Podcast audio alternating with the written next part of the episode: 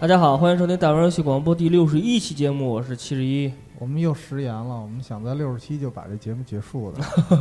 然后然后继续录。我是 TC 啊。本期节目一听这前奏啊，想吐的音乐，就真是真是站长一放上我都想吐。因为以前咱们好多，因为确实是那时候太喜欢这音乐了。奖杯那期好像就前期就是这前奏就是这个，然后那个山海寺那期就是这个啊，反正就就是这一堆啊，反正就是这一堆，因为毕竟。这期节目就是神海嘛，因为这个之前我周四上的不得不用这个，对吧？只能用这个啊！神秘海域系列回顾，然后副标题是再见 Dray，呃，再见 Nathan。呃，其实，在之前啊，这是站长还有 Jeffrey，还有这个洋葱一块录深海四那期特别节目里，我们就通过毫不避讳的剧透啊，然后这个那期真没怎么。没没怎么剧透，就是很很少，反正有一点儿，就有一点点聊人物的时候，最后说了一点关于他们这些人物纠葛，呀不要最后是怎么回事？其实大家都听明白怎么。不过那期反派那期又剧透了一次啊，对，又剧透了一次，反正挺挺也是挺烦的啊。今天我们是全线剧透，今天是五代作品一块剧透啊。然后那个就是玩完《山海四》呢，就是 Nathan Drake 终于结束了他传奇的这个盗贼生涯，这盗贼生涯不合适啊，应该是这个呃夺宝生涯啊，探险家。对对，探险家啊。其实《神秘海域》系列自从零七年作为 PS 三首发护航游戏的一代开始，每一座都让玩家们乐此不疲，包括一些攀爬、然后射击，还有一些非常复杂的解谜，从而让 Nathan Drake 这个人物完成了一个又一个看似不可能完成的任务。所以在今天的节目当中，我和站长两位神海老玩家，其实啊，说到这儿啊，值得一说。本来这期应该我当初想的时候是好多人一块儿做，对，包括阿贡，因为阿贡为了这期节目，他特意向鸟枪借了一下神海一二三代，哎，都玩了一遍。阿贡也是感。玩完了，虽然玩了，但是今天家里是有点事儿，所以这阿公今天没法来。阿公也退出了，阿公也退出了。然后前主播鸟枪开除了。啊，鸟枪其实说实话，他不录也正常，因为他三代四代没玩，四代他还没动呢。哦，对对对，三代没玩呢。所以说群里头，但是但是其实他玩。神海对于咱们这一波小团体来说，他是还是比较细，他是玩的一个灵魂人物，他是玩的比较细，因为他毕竟特别喜欢这款作品，所以说这俩没来很可惜。但是我和站长算是五代我们都玩过，所以我们俩录的肯定也没问题啊。然后，所以我们这期节目呢，就是通过我跟站长的声音给大家传达一下，再道一声再见。之所以咱们要录这期节目，其实也是对神海系列可能有比较丰富的这个情感，情感对吧？再加上咱们几个期基本上都是这样，为什么老用这音乐啊？对，就是特别喜欢嘛。不是因为找不着别的音乐啊，其实就是找不着。我们最后是在致敬一下文皮狗的这组神秘海域系列。当然，我相信后还后款还会出，但是主角是谁就不知道啊。然后，首先在正式节目开始之前，照例进入时事杂货环节。然后，新闻里阿贡还是不在，但是阿贡今天又交给我一任务，他说这个让我推荐一下咱们在土豆上的视频。呃，因为他这些日子不是在做直播嘛，对，Titanfall Two。然后他在这个 Titanfall Two 嘛，这我的英文比阿贡还是稍微强一点，就泰坦天降二吧，咱说中文。啊，《泰坦天降二》的这个通关的流程视频，它已经放在了土豆上，然后在土豆上大家搜“弹玩游戏广播”就可以找到，我们就可以看看阿贡是怎么作死，是吧？就是他玩的也是，应该是我那天看群里，他们就是为了看这个，你知道吗？呃，然后先先说一下，先给咱们那个土豆节目做一下广告，然后进入这个时事杂烩。我人先说一下。本期的一些游戏新闻吧，呃，首先是这个《如龙六》有一条新闻，就是《如龙六命之师》确认包含氪金要素，这是《如龙》里之前作品从来没有过，因为这回《如龙六》手游路线了，呃，不算，也差不多，它是这回的《如龙六》加了一个这个帮派斗争这么一个小游戏，加了一皮肤，也差不多，你听着后面就是，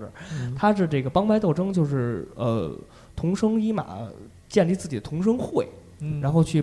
靠积攒一些卡牌，然后去凑一些人物，去跟其他帮派去打斗。一些普通的卡牌可以完成支线任务，或者说你收集可以得到。但是特别厉害的卡牌，你譬如说这个。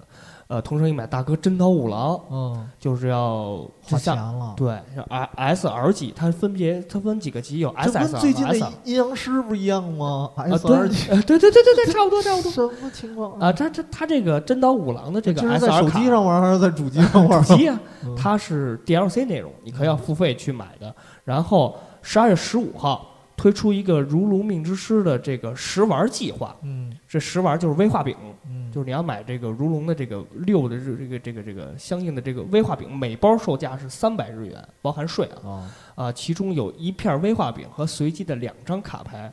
这种卡牌一共有五十四张。哦如果你想把五十四张收集了，你想你得买多少包这正威化饼？一套扑克，对呀、就正好一这不是学咱们当年那小浣熊跟啊？对对对对对对对对，这怎么现在日本公司越来越无良了？它这个卡牌是附有密码的，这个密码可能说就可以使用在游戏里，然后你输入相应的东西，然后就哦会可以使这种人物。然后十二月八号将推出这个《如龙六命之付费的 DLC，包含帮派斗争中可用角色，都是 SSR 级人物，包括童生一马、真刀五郎、秋山俊、唐岛大悟、压岛大和和伊达真，就这些牛逼的人物，必须都是要靠付费才可以购买的。然后本作第一次加入了网络要素，联网可以玩帮派斗争这些任务，嗯，它包含一些挑战任务，都是周一到周五的。呃，有猛者来袭呀、新日军团袭来，什么六人这就是完六狂人袭全网游那种风格了，对对对对吧然后挑战就是它按日期来算嘛，对但是每天是不一样的。对对对对对对，它周六日好像还没有任务，它一般的任务都是在周一到周五。嗯，所以说这回这《如龙六》可以说变革的还是比较大。虽然这个帮派斗争只是一个小任务，可以说是一个腾讯小浣熊的集大成者，但是大家嗯如果说呃这不玩这个的话，对主线没有企影响。小浣熊。但是如果说你要想白金啊，或者是啊百分之百的话，这个肯定是一个很大的一大。坑了。对对嗯对对对，但是我觉得，咱别的不说，这个最主要这威化饼儿，它要是能在国内发售呃，，可以买啊，你可以买。关键是这个东西，就是说对于国内玩家来说，你不可能遇得到的，对啊，对吧？你没有这个渠道，所以说没有这渠特麻烦。对对对对对不像，咱哎去要七幺幺有卖就行了。哎，没准儿，但是我估计很很难。这个可以说，但是他跟什么威化饼去合作呀？他不会说自己找一厂商，对他自己不会，对吧他应该是跟跟某跟某个厂商厂商合作。嘛。如龙一直是有这样。对，所以这样的话，其实还是有可能的。就跟之前咱在国内你能买到那海贼王系列的那个包装饮料嘛，对对对，也可也也可能。对啊咱看后续吧。我估计他后续的 DLC 付费的肯定不会少。嗯，某某些脑残还买那名侦探柯南的那饮料，谁？我 啊，对对，还真是在七幺幺买的啊。然后这个什么叫脑残啊？我才发现嗯啊。然后这个这是关于《如龙六》的新闻。最后再说一下，《如龙六》是十二月八号将推出《如龙六》的同声一码最终章《如龙六命之誓》，然后啊。同步中文发售。但是他们当时有的人听那个里头的音乐，觉得有点特伤感，然后有一点不好的预感，知道吗？呃，那天阿贡咱们在做啊一期节目，我在诗杂货里分享的就是《如龙六》时，阿贡就怀疑会同生一马可能会死。对，呃，这个事儿，反正现在现在又有想人想想想想想想吧。嗯呃，希最最不希望就是他死，但是如果说但是我觉得有可能他，但一如果他死了的话，我觉得玩家肯定受不了。他有可能是换一种形式，比如说就浪迹天涯去了，什么什么的。他一直在浪迹天涯，只不过啊其实游离在体制之外啊的。反正看看吧，呃咱们就等最后发售以后，因为我在大家预告一下，我我我约定一下吧，啊，《如龙六》发售以后，我还会做一期关于同声一马的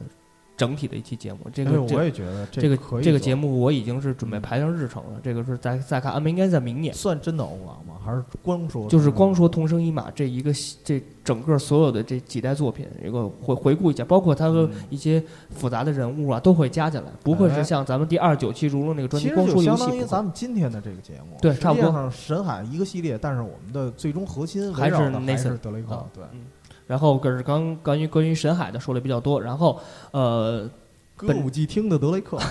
本周这个英国啊有一个游游戏产业大奖叫金摇杆奖，可能玩家知道的不太多。嗯然后本周是在伦敦已经颁发了这个金摇杆奖，年度游戏是《黑魂三》，啊，这这个是按说是比较让我意外的啊，因为《黑魂三》确实是一个日本游戏嘛，在嗯在在最后在英国获得一个一个一个年度游戏，其实还是让我比较意外，而且这个欧洲风的嘛那种感啊觉。倒也是，不过它英文版确实也是原版就是命之师在他那儿获奖，我觉 得有点奇怪。呃，这个是这个呃金摇杆奖是都是由玩家投票的，不算是行业核心的这么一个东西。嗯然后这个都介绍一下相应奖项吧。年度游戏是《黑魂三》，年度任天堂游戏是《塞尔达传说：黄昏公主 HD》，然后年度 PS 系游戏是《神秘海域四》，年度 X One 游戏是是《古命令崛起》。哦，呃，我跟站长之前在节目准备时候，我跟站长聊一下这个新闻，就是我们对对我们对嗯他的这个评价时间这个有些疑义啊，因为我们后续再看好多游戏，年度 PC 游戏《守望先锋》这个没有没有什么问题，对，然后年度这个故事叙事就是年度 RPG 吧，应该算是、给了巫师三，巫师三是去年的作品，嗯咱们在去年的这个年度游戏也做了。然后视觉视效也是 N 那个巫师三，包括游戏的音乐奖是给了辐射四，这因为今年没什么拿得出手的吗？可能因为它还没到，对它的它的游戏的评定时间跟正常的不是二零一六年一月一号到十二月三十一号为止嘛？它是有一个特定的，不是自然周年呃，对对，不是自然周年，所以说这个，周年然后呃金腰杆名人堂给了劳拉克劳夫，哦。嗯，给了劳拉，然后终身成就奖给了这个塞尔达传说系列的制作人青少英二，哦，这是这个关于这个年英国金腰杆奖这么一个新闻。然后这个最后跟大家预告一下吧，我们这个呃大玩游戏广播二零一六年年度游戏大赏节目呢，这个投票，哎呃，投票，呃，可能是在月初我就要做，然后在群里我会做相应的一块儿一块儿的，先是年度游戏，然后包括年度 PS、年度叉 One，可能会一步一步做，每一每呃可能就是每天会发一个这个投票吧，希望大家在群里的兄弟们，然后抓踊跃发言，别弄得我们跟内定 似的。啊、希望大家踊跃投票吧，然后我们争取在今年年底。做一期还是做一期这个相应的这个年度游戏对大，赏我，先给深海寺拉一票，因为你只玩过深海四啊。实在没了。好了，这是我的这本期的实时杂烩，然后要站长说一下他的这个实时杂烩实时杂烩主要是，但是这个东西不是特别推荐，就是《影之刃二》啊，终于上线苹果，昨天应该是然后说卖的特别好，然后嗯。但是哈，就是从没有打击感，其实也是毫毫毫无打击感，对，而且而且这个最郁闷的是，它这个我觉得还不如一代呢。啊，我觉得还不如一代呢，嗯。但是我就觉得刚开始的他那一段就是 CG 动画吧，啊，做的不错，看着不错，有点那武侠的风格，而且而且他本身就是，我不知道七十一有没有了解这个工作组那个老大不是梁启远吗？不是他最开始是，他最开始是做雨血系列起家的，然后雨血、哦影之刃实际上它的剧情相当于呃雨血的前传，雨血好像是在 PS 四上发售过一个中文，就那是是影之刃，那是影之刃。是吗？对，但是影之刃最早的名字叫雨血蜃楼，它是一个前哦传。哦哦哦，但是那款我没打穿，是因为当时那个丢档了，坏了。我去，对，然后但是雨血前两座我都玩了，一个雨血死阵，一个雨血夜城。嗯如果对这个系列感兴趣，我觉得可以先回顾一下。啊，它为什么比较推荐呢？它就是跟传统的中国武侠游戏它是不一样的，它不像那个《仙剑》呀，什么《轩辕剑》，老是大情大爱啊然后那个老国仇家恨，对国国恨家仇，就嗯老这些东西。嗯。它不是，它一方面首先它风格上，它特别像古龙的风格，哦。是充满悬疑和阴谋。悬疑啊，对，对，整个故事你会发现，所有的故事一环扣一环的，不断的有反转，嗯。这个特别有意思。就是你永远猜不透下一步到底会发生什么。嗯然后再加上他这个武侠风格啊，跟以前那种仙侠什么的不太一样，嗯，他是武侠加蒸汽朋克，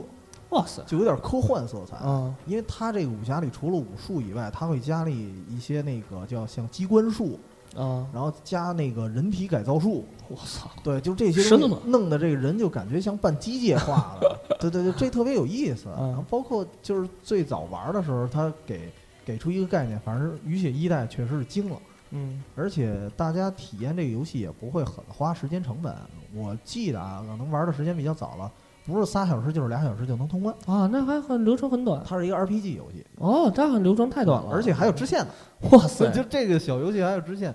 反正这个剧情就是，首先大家玩的话不会花什么时间，俩小时、三小时的就可以通关了。啊，那还行，对剧情就相当于你看了一本儿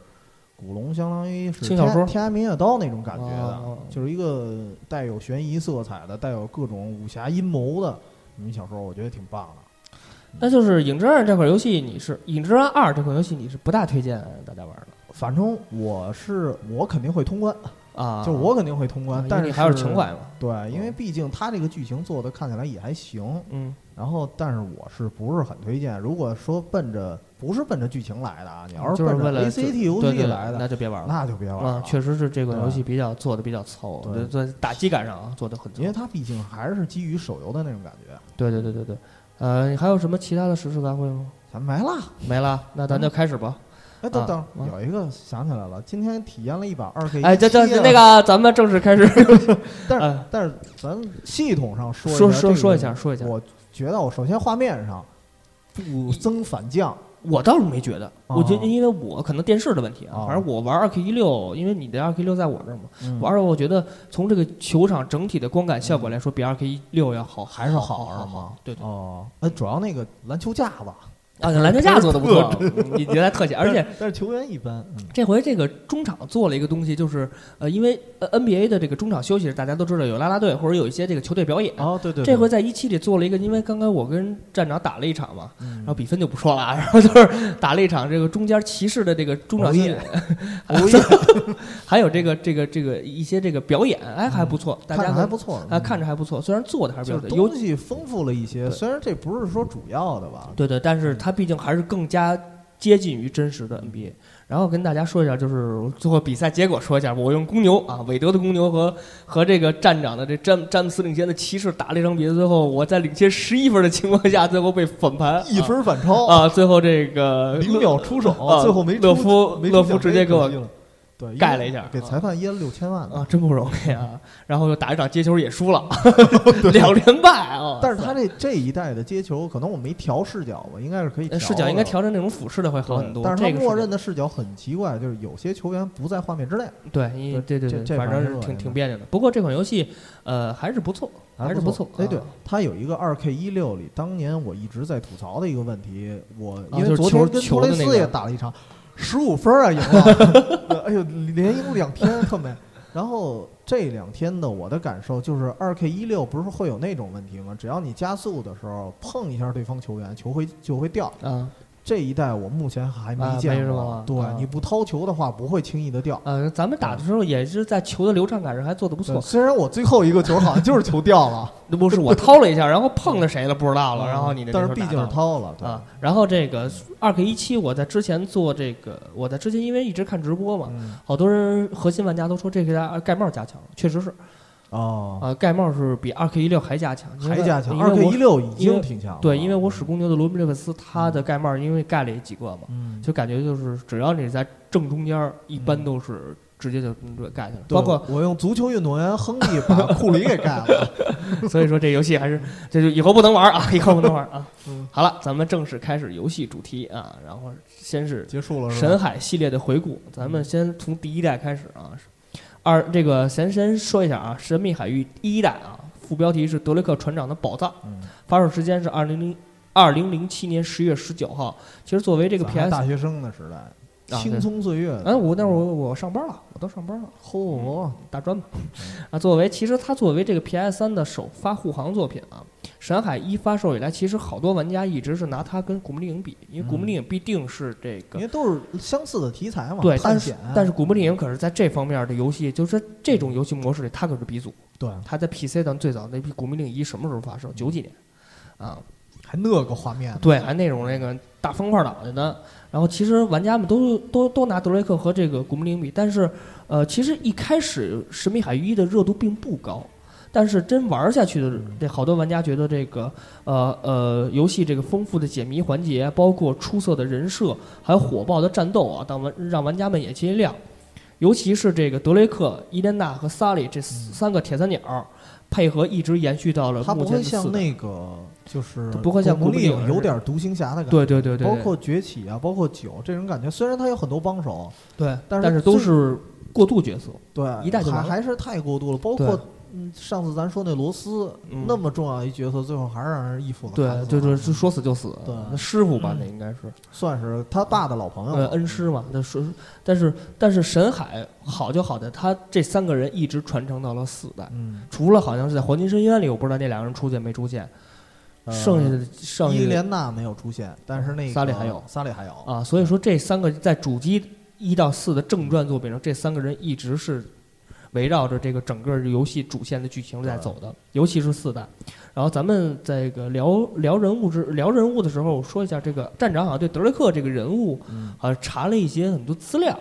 然后你站站长介绍，其其实内森德雷克这个人他不是内森德雷克啊，嗯必须得说他就是一直想仿照的这个名字其实第一代的时候不是认为他是祖先嘛？对，然后啊不是他后代什么嘛，祖先？后代嘛反过来了。嗯然后到三代的时候解释，确实不是他祖。这个弗朗西斯德雷克其实确有其人，嗯对，在英国他既是一个伟大的航海家，嗯同时也是被誉为一个民族英雄似的角色。嗯到原来我在那会儿逛街的时候啊，那个嗯特别逗，老路过一个海边儿有一海海盗船，河边上叫金鹿号，我就纳闷英国吗？对，就在英国，哦就伦敦。然后哦其中有一个那个有一条街，嗯它那河边停着一个，然后呢，我就看了，他写着叫弗朗西斯德雷克的船，我说这人谁呀、我就不知道是谁。因为那会儿你还没玩深海呢。对那会儿不，你知道我最后怎么查着这人的吗？嗯其实是通过海贼王，因为海贼王里有一个角色叫 X 德雷克，哦，对，他是借助了这个人的名字。哦，对，所以后来我再再一查，结果发现这个人是非常知名的，在当地啊。然后，嗯因为他是继麦哲伦之后第二个环游世界的航海家，而且同时他也是一个非常厉害的角色。就是当时为什么说他是民族英雄呢？无敌舰队知道吧？嗯，知道。无敌舰队当时进攻英国的时候，英国只有三，就是英国皇家海军只有三十多艘船，嗯，对方一百三十多艘。哇，就完全悬殊了。但是德雷克，因为他比较爱国，再加上他跟西班牙人有仇，哦，国仇家恨，他，曾经的全员队员全都被西班牙人杀了。杀了。嗯对，，然后他拉着他哥哥两个人叫了二十多艘军舰，嗯就是相当于是跟皇家海军接近的数量了。嗯然后最后，而且是靠着他的游击战的一个理念，最后把无敌舰队击败了，哇塞，他，保护了英国。所以嗯当时也是民族英雄啊。对地位非常高。嗯然后同时有一些小道消息也说过，他确实有一批宝物嗯是遗留在巴拿马还是什么什么地方，嗯这就所以为什么会有这个系列的一个起源，嗯，其实就是真正的传说中有他一批宝藏，到现在也没人找着哦，啊。其实等等于是这个德雷克这个人物，其实是确有，其实祖先啊，就是弗朗西斯德雷克确有其人。其实，在一代的，呃，你刚才介绍完这个相关的这个知识了吧？那其实这个一代的剧情其实跟站长介绍差不多，嗯，这就是一，我先顺一下一代的剧情。在十六世纪，有一位确有其人的啊，弗朗西斯德雷克是英国著名的航海家，传说中他确实掌握的一批神秘宝藏。刚才站长也介绍了，嗯而后代 Nathan Drake 就是咱们的主角和同伴伊莲娜·费舍尔于巴拿马海域费舍尔，于巴拿马海域找到了这个弗朗西斯德雷克的棺木。嗯经过一系列的解谜，最终在某一个潜艇遗迹上找到了关于这个宝藏的完整地图。然后，为了寻找这个神秘的宝藏呢，德雷克和伊莲娜来到了位于太平洋中的神秘海岛。德雷克和那个不但要寻求这个岛上的神秘宝藏，而且还要对付穷凶极恶的这武装佣兵啊！这是一代的整个的然后结果发现这几代都有武装佣兵，每代的都有，而且一代比一代狠。杀人如麻的啊杀人如麻的这个，呃，咱们说完了剧情啊，咱就说一下一代最值得大家记记住的这种。首先画面，其实画面啊，咱说，还行吧，还行吧。呃，怎么说呢？PS 三代初始的水平做到那样也还可以。嗯啊，也还可以。然后其实战斗，战斗这玩意儿值得说一下，它这种战斗跟古墓丽影真不太一样。不太一样。它这种战斗是其实真很火爆，从一代就可以看出很火爆。敌人是这种，敌人是往上涌那种感觉，你你你要去靠一些掩体来躲避，然后去怎么着击打敌人。其实这个做的让大家代入感很强。对，反正我玩的时候一代虽然画面一般，但是我玩的时候感觉很爽，尤其是你通过手枪和你的这个那个机关枪，还有你的这个雷这些配合，其实打的时候非常流畅包。括盲射呀，包括啊对对对定点儿啊，呃想怎么打怎就是。敌人过来以后，你要有不同的应对方式。嗯，对，尤其是在高难度，因为一代的高难度还是很高的，就惨烈难度，啊、就是敌人过来以后，比如说他他在后期，为你肯定特别有体会，哎，比如说一代惨烈是鸟枪把我打的，我还真没打，我就打了一遍普通，还是靠他打的是吗？然后嗯。就是因为每一代的深海都有重装兵，啊，对，就是他在后期重装兵过来以后，其实你刚开始如果是你按正常的打的话，你会手足无措，对，你枪你打不到啊，你必须得打他头，然后把他头盔打掉。对，这是第一步，或者说你扔雷嗯。打出硬直，然后他就头盔掉，你再爆头，嗯，或者说你直接近身用喷子，嗯就这种方式，就是说它这种多样化的战斗模式是让玩家很高兴的。对就你玩的话，你会动点动点脑子，怎么去解决？是一路的，这不是说谁枪法准啊对对对对对对对必须得琢磨一下。对对对对对，然后就是这个场景，其实场景啊，我个人啊，就玩了这么多代作品，其实一代其实玩可能时间比较长，我还真没记住有什么值得让我纪念的场景。如果说有场景的话，就是最终和最终 BOSS 那个在那个就是海上是吧对海上那一点儿，那最终有几个有几个场景我都觉得不错，嗯因为我那会儿是因为我本身就喜欢这风景嘛，啊，对那时候还没有摄影模式，但是我做了大量截图，啊，所以做节目之前我看一眼截图我就能想起来。啊有几个镜头，一个就是他们第一次在那个瀑布底下发现那个潜水艇的时候，啊那啊那个场面想起来了我太惊了，就是是那个你跟萨利在一块儿吧，对对对对，然后他把萨利给绑也了还是怎么着对对对，出了几个那个武装分子萨利对对对对给绑了啊，对对对对，然后给了萨利一枪，还打在那打打火机上了。啊，然后你跑那点儿是吧？然后我记得那块儿有一个那是一个，然后嗯。还有你说就是最终 BOSS 那点儿，就是在那海上，问题是他那个他是在一个夕阳西下他是在一个就是这嗯。那个游艇上吧，还是一个轮船一个轮大轮船对对对对对，对，然后那主要那个场景场景特别美远景特别美啊就是夕阳是那种血红的那种感觉啊！对对对对特别吓人对对对对对对对但是一看就是马上就要终章了，啊，就那个不用看能感觉出来，对你不用看攻略，能你就知道马上就结束了。嗯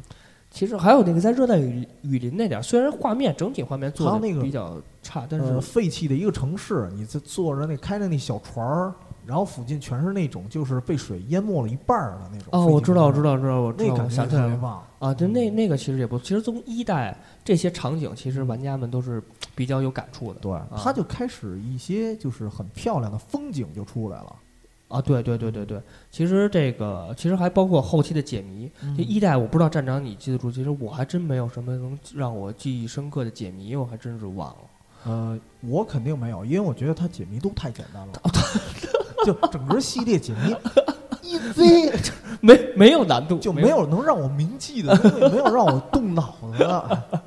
其实解谜我还真忘了，其实我还真不记得有什么就是让我能想得起来解谜，我可能记得住就是二代的，嗯一代的还真没有。其实二代有几个很有意思，你就是对照那个笔记本去看对对，对那个咱们后后面嗯聊二代说吧。对，还有就是敌方人设，敌方人设，敌方人设就是其实神海你每次玩下来以后，敌方人设刚开始的小兵都差不多，对，但是玩到后面就不一样了，尤其是神海每一代嗯，都有，不四代好像就没有，就是每一二三代这三代作品都有这种就跟怪物似的这么一个东西。哎，对，一代就有，一代其实还是特别难的，他那个东，它那个怪物是灰了吧唧的一个东西，反正我我我我我我印象特深的时候，我当时就受不了。其实说到人都是怎怎么产生的，我都忘了。他是那个德国军人，好像是那个什么，他们挖不是挖出那个棺材，啊，那个棺材一打开会冒气，就是当时那个雇佣他们那老板就穿吊带裤的那男的，跳太快，对，就是你记得上船，你不是嗯。打的是一个最终 BOSS 对啊。吗，那个最终 BOSS 原来是那个老板的小弟，啊，对啊，那个老板怎么死的？嗯就是因为他被那毒气给熏了，熏了，对。哦。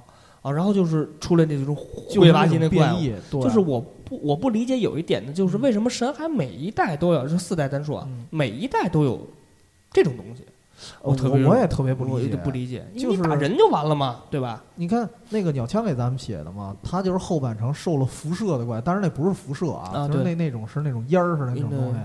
然后就是有点超现实色彩了。，对，但是我当时也是特别受不了，因为我觉得啊，就是因为我第一个玩的是《神海二》，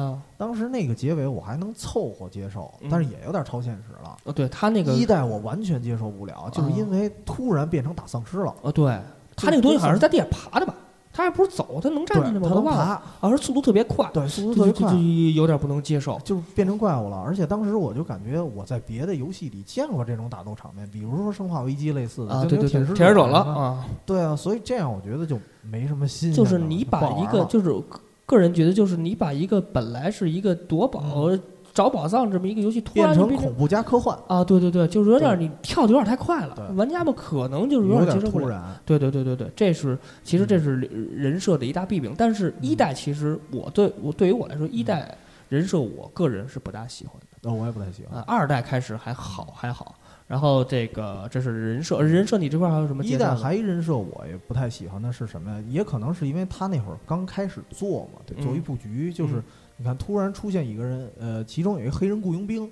啊，关那个德雷克的时候，跟就是德雷克戏谑了几句嘛，就嗯明显看出他们俩以前就认识，哦对，但是没有任何铺垫。哦，结果我觉得这黑人会多给一点戏份儿，结果就像你后来咱们说那个出那怪物那点儿，啊就好像是被那怪物给弄死了，我记得，哦就死的也特突然，就一直没交代他跟德雷克之间到底有什么关系。啊，对，结果你玩到后几代，你就发现经常是经常是三代就有。认识一个人，对然后这人就是三代你被绑上轮船那点儿，他嗯，他那个打你的时候，他你一看就是认识德雷克，对，一看就是认识。然后突然就德雷克两拳就给揍晕了，就完了嗯。但是我觉得三代有一点特别好，就是刚开始他小孩儿的时候，嗯他就看他已经开始经过冒险了。然后萨利本身人脉特别广，嗯可能是因为这一层关系，所以他认识好多人。嗯，但是你不玩到三代，你一代有点突兀，对你不理解一点突为什么？嗯。嗯然后这是刚才说的一些这个关于画面、啊战斗啊等等，每一代我们都会聊这一一些方面的这个因素。嗯然后最后聊聊这个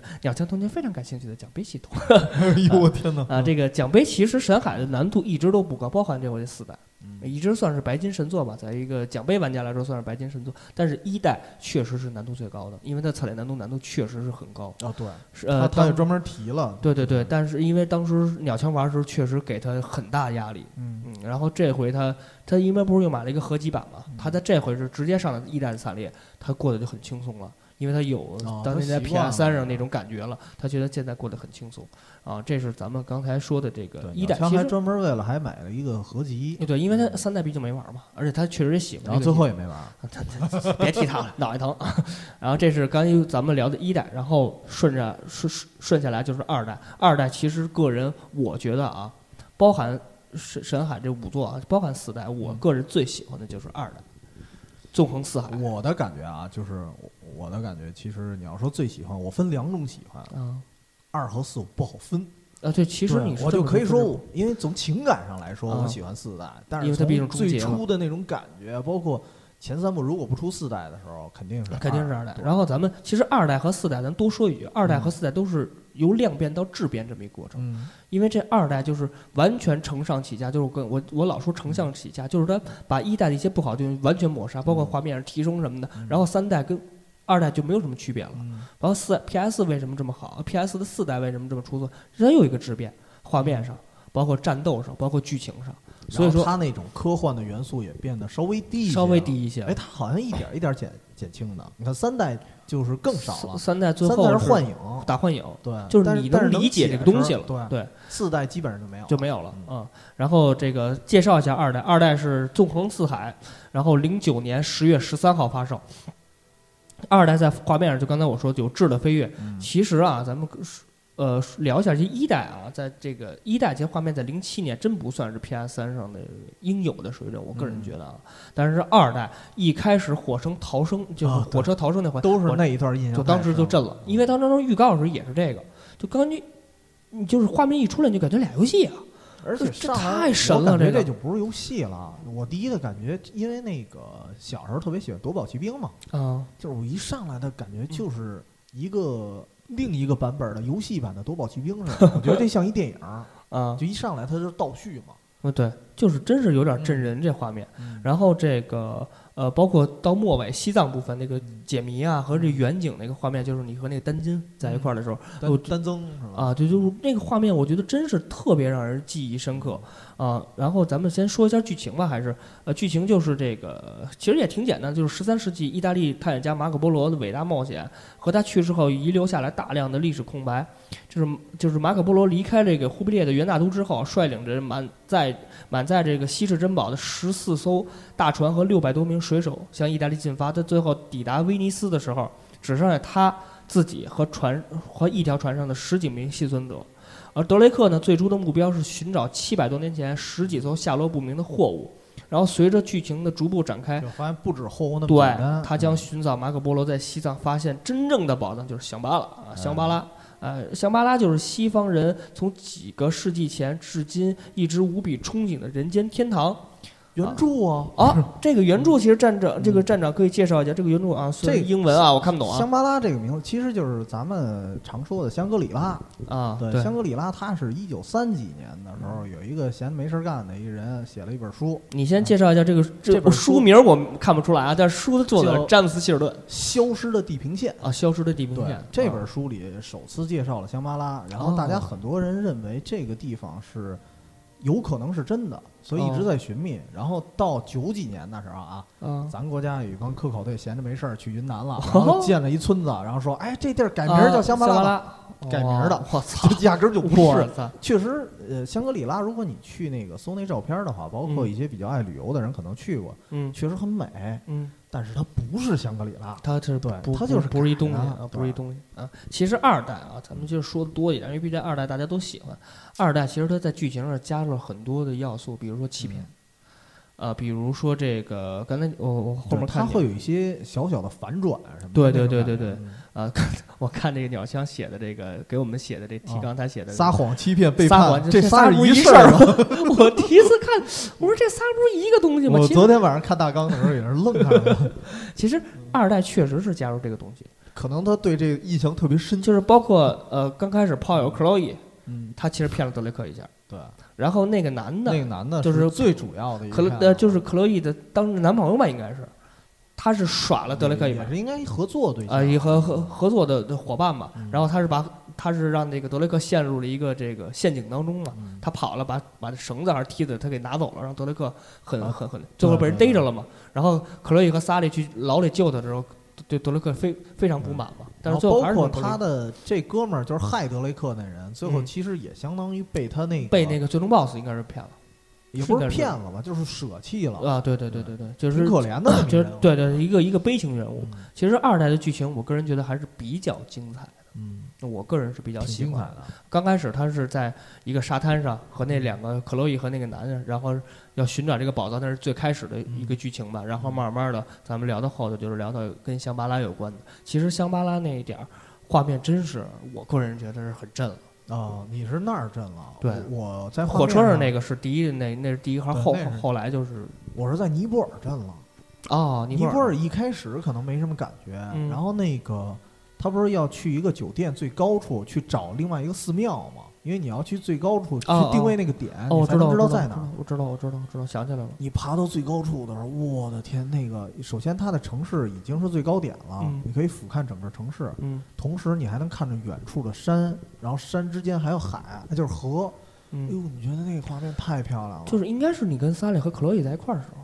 应该是跟克洛伊和那会儿没有萨利在，哦，那是那个男的。，你们俩人一块儿爬上去的。哦哦哦，我想起来了，我想就是嗯你能看见那个，就是你从最高点能看见整个城市，对，能看整个城市。就是那个场景做的还原度可能比也比，因为我这对对尼泊尔那个城市，呃因为国家国家不太了解嘛。因为我是看完了那个，我当时就萌生了想去尼泊尔的想法，哦我就去网上搜图了。我告诉你，原图都没那好看。哇塞，它还原度还是特别不错的。呃，还原度一般，它可能渲染了一些。啊啊啊！对，因为真正就是我的意思，就是它对于这个这个就是这个城市风格吧，风格掌握的特别到位，对，对他让你就是没去过这个国家，就哇，这个国家太美了。而且同时它比实景真的好看。啊，因为我前段时间正好有一朋友也去尼泊尔了，我哦看再看他照片，也有一些高空去拍的，嗯达不到游戏的水平，这肯定的。嗯，然后就是聊这个画画画面，你这还有什么想介绍的吗？嗯关于你你你记得住，其实画面完了就是战斗，其实嗯战斗我个人觉得二代。呃，二代我是要要说，就是我说过好多遍的最终 BOSS 那点儿，啊，太痛苦了，就是你不知道怎么，就是呃，我说的是惨烈战斗，嗯你就不知道怎么打他，五十多遍你就不知道怎么着你才能给他搞死。但反正因为我没打过惨烈，但我就嗯。打普通的，我的感觉基本上不怎么费子弹，因为是你是要打那个树脂吗？对我就是引他过去，我就是一直跑，对对对对对就是一直跑。其实你这么想是很哦单调的，它是分三个阶段嘛。啊，你这么想是很，你觉得就是打树脂，它对定着以后你扔个雷或者近战解决战斗了。对啊，但是你在惨烈难度，它不是那么回事儿。啊，就是惨烈难度以后，它它只直接就是如果抓住你，应该不是一几秒，嗯但是你是，但是你就是它如果抓住你以后，它重伤你以后，你这画面是黑白，就是你重你重伤了。啊，如果是一颗雷，嗯你直接你直接直接再见了。就就再见我跟鸟枪结婚之前那一天晚上，我们俩打到最 你跟鸟枪结婚之前，我我我结婚那天不是鸟枪是伴郎吗？我们俩不是在我们家玩了夜里三点就玩这个最后惨烈那个最终 BOSS？像要结婚的人吗？这个 然后就是听众玩到朋友们，玩到第三阶段的开始，我我我们俩坚持不住，就就就他他是无限往出扔雷那个，一下扔三四个，我知道，你就得来回来去跑。嗯然后你只要一逮着他，就就马上死但是我了。就纳闷儿，他身上怎么那么多雷？哦，我也纳闷儿，对啊，他第一阶段好再像没有雷，再说我直接往他上打一喷子，正常来讲，现实来讲，我应来一喷子，直直接其他的雷就炸了，连锁就给他炸碎了。然后我，而且最可气的是，我因为这个我我老过不去，我我要去找一些视频，最好的一个视频我记得是三分多钟吧，啊，无伤就直接给这惨烈难度这 BOSS 就过了，他就扔了两颗雷，那 BOSS 打完硬直以后过一个近战一一阶段就解决了，然后你再去哦满处找雷去，啊。过了以后再来再两个雷，他掌握那 BOSS 的点掌握的特别准，啊。三分多钟解决，我我打了差不多得有四四五个小时吧。哦我才过去，就是过完那个 boss，我觉得我操，全世界天儿都亮，就没有什么能难倒我的。对，。是因为真的天儿亮了，反正就是那段是特别让我记忆深刻的，包括就是在香巴拉那点儿，所以那天婚礼都是开心的。特别。别别别别说太多别的啊！然后就是包括在西藏那块儿打的那个，咱们说的那些，就是那些变异的东西，那个东西其实也是就是那个雪人嘛，其实啊，对对对对，他那是蓝皮肤的，他在最终你打 BOSS 之前，那不是有几场硬仗吗？嗯他们是拿远拿弓箭能射你，不是弓箭，就是跟那十字弩的是差不多的，啊，那踩度相当准，一枪就爆。哎，这这个其实这个其实想起雪人，再加上香巴拉，我美国有一个也是探险片儿，就是嗯木乃伊系列。啊。第三部，其中很重要的一段镜头就是在香巴拉，然后同时也出现的人是雪人儿，但是他那个雪人做的是，他不一样，跟这对对对对对对对对，他这个是嗯。我我我我还真忘了他这个是怎么产生的这个雪人这么个东西了。呃，你说沈沈海对是吧神海是系列神海，他也是吃了那个东西，就是那个树脂树脂对对对他这个而且他他他身子实际上是被那个他那个皮毛给盖起来了嘛，啊实际上是一件衣服。一开始我第一次打的时候，我也不理解，他怎么是蓝的？它不是蓝的，我记得我记得他那个棕色的，好像，但是皮肤有点发蓝呃。皮肤是发蓝的，嗯，它是那个最开始我第一次见着也吓了一跳，我说怎么超现实啊？又又又来这事儿了。对，又来这事儿了，嗯而且像上来那个丹增嗯就被打倒了嘛，我以为丹增死了呢。啊，我我我也是。对我怎么觉得这么快就死了？然后，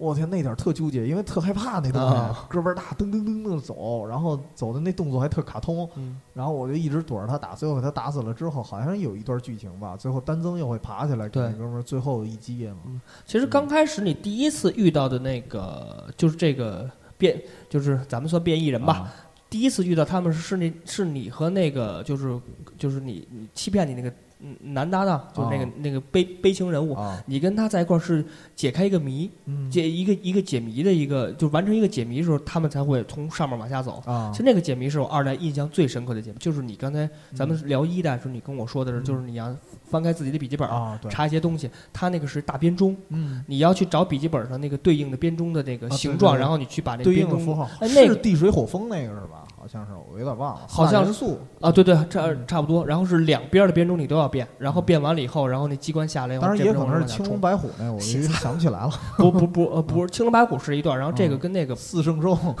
反正这个神海这种用笔记本找要素的这个解谜是在神海一直贯穿下来的。啊，而且是而二代这两个解谜是非常精彩的。然后就是我刚才介绍的就是战斗嘛，就是你那个那个变异人一下来，我真是当时手足无措，啊，我觉得我操，我肯定折这儿了，什么东西就过来，就子弹能躲，我操，就是他们速度还倍儿快速度。特快，对，然后就跟有点黑客帝国似的。我说这他妈怎么弄？而而且你当时你也如果记忆深的话，你只有一把手枪，嗯你必须要打败了几个人以后，你他掉枪你才有机关枪。啊，就刚开始，尤其是惨烈难度，你就根本不知道怎么弄，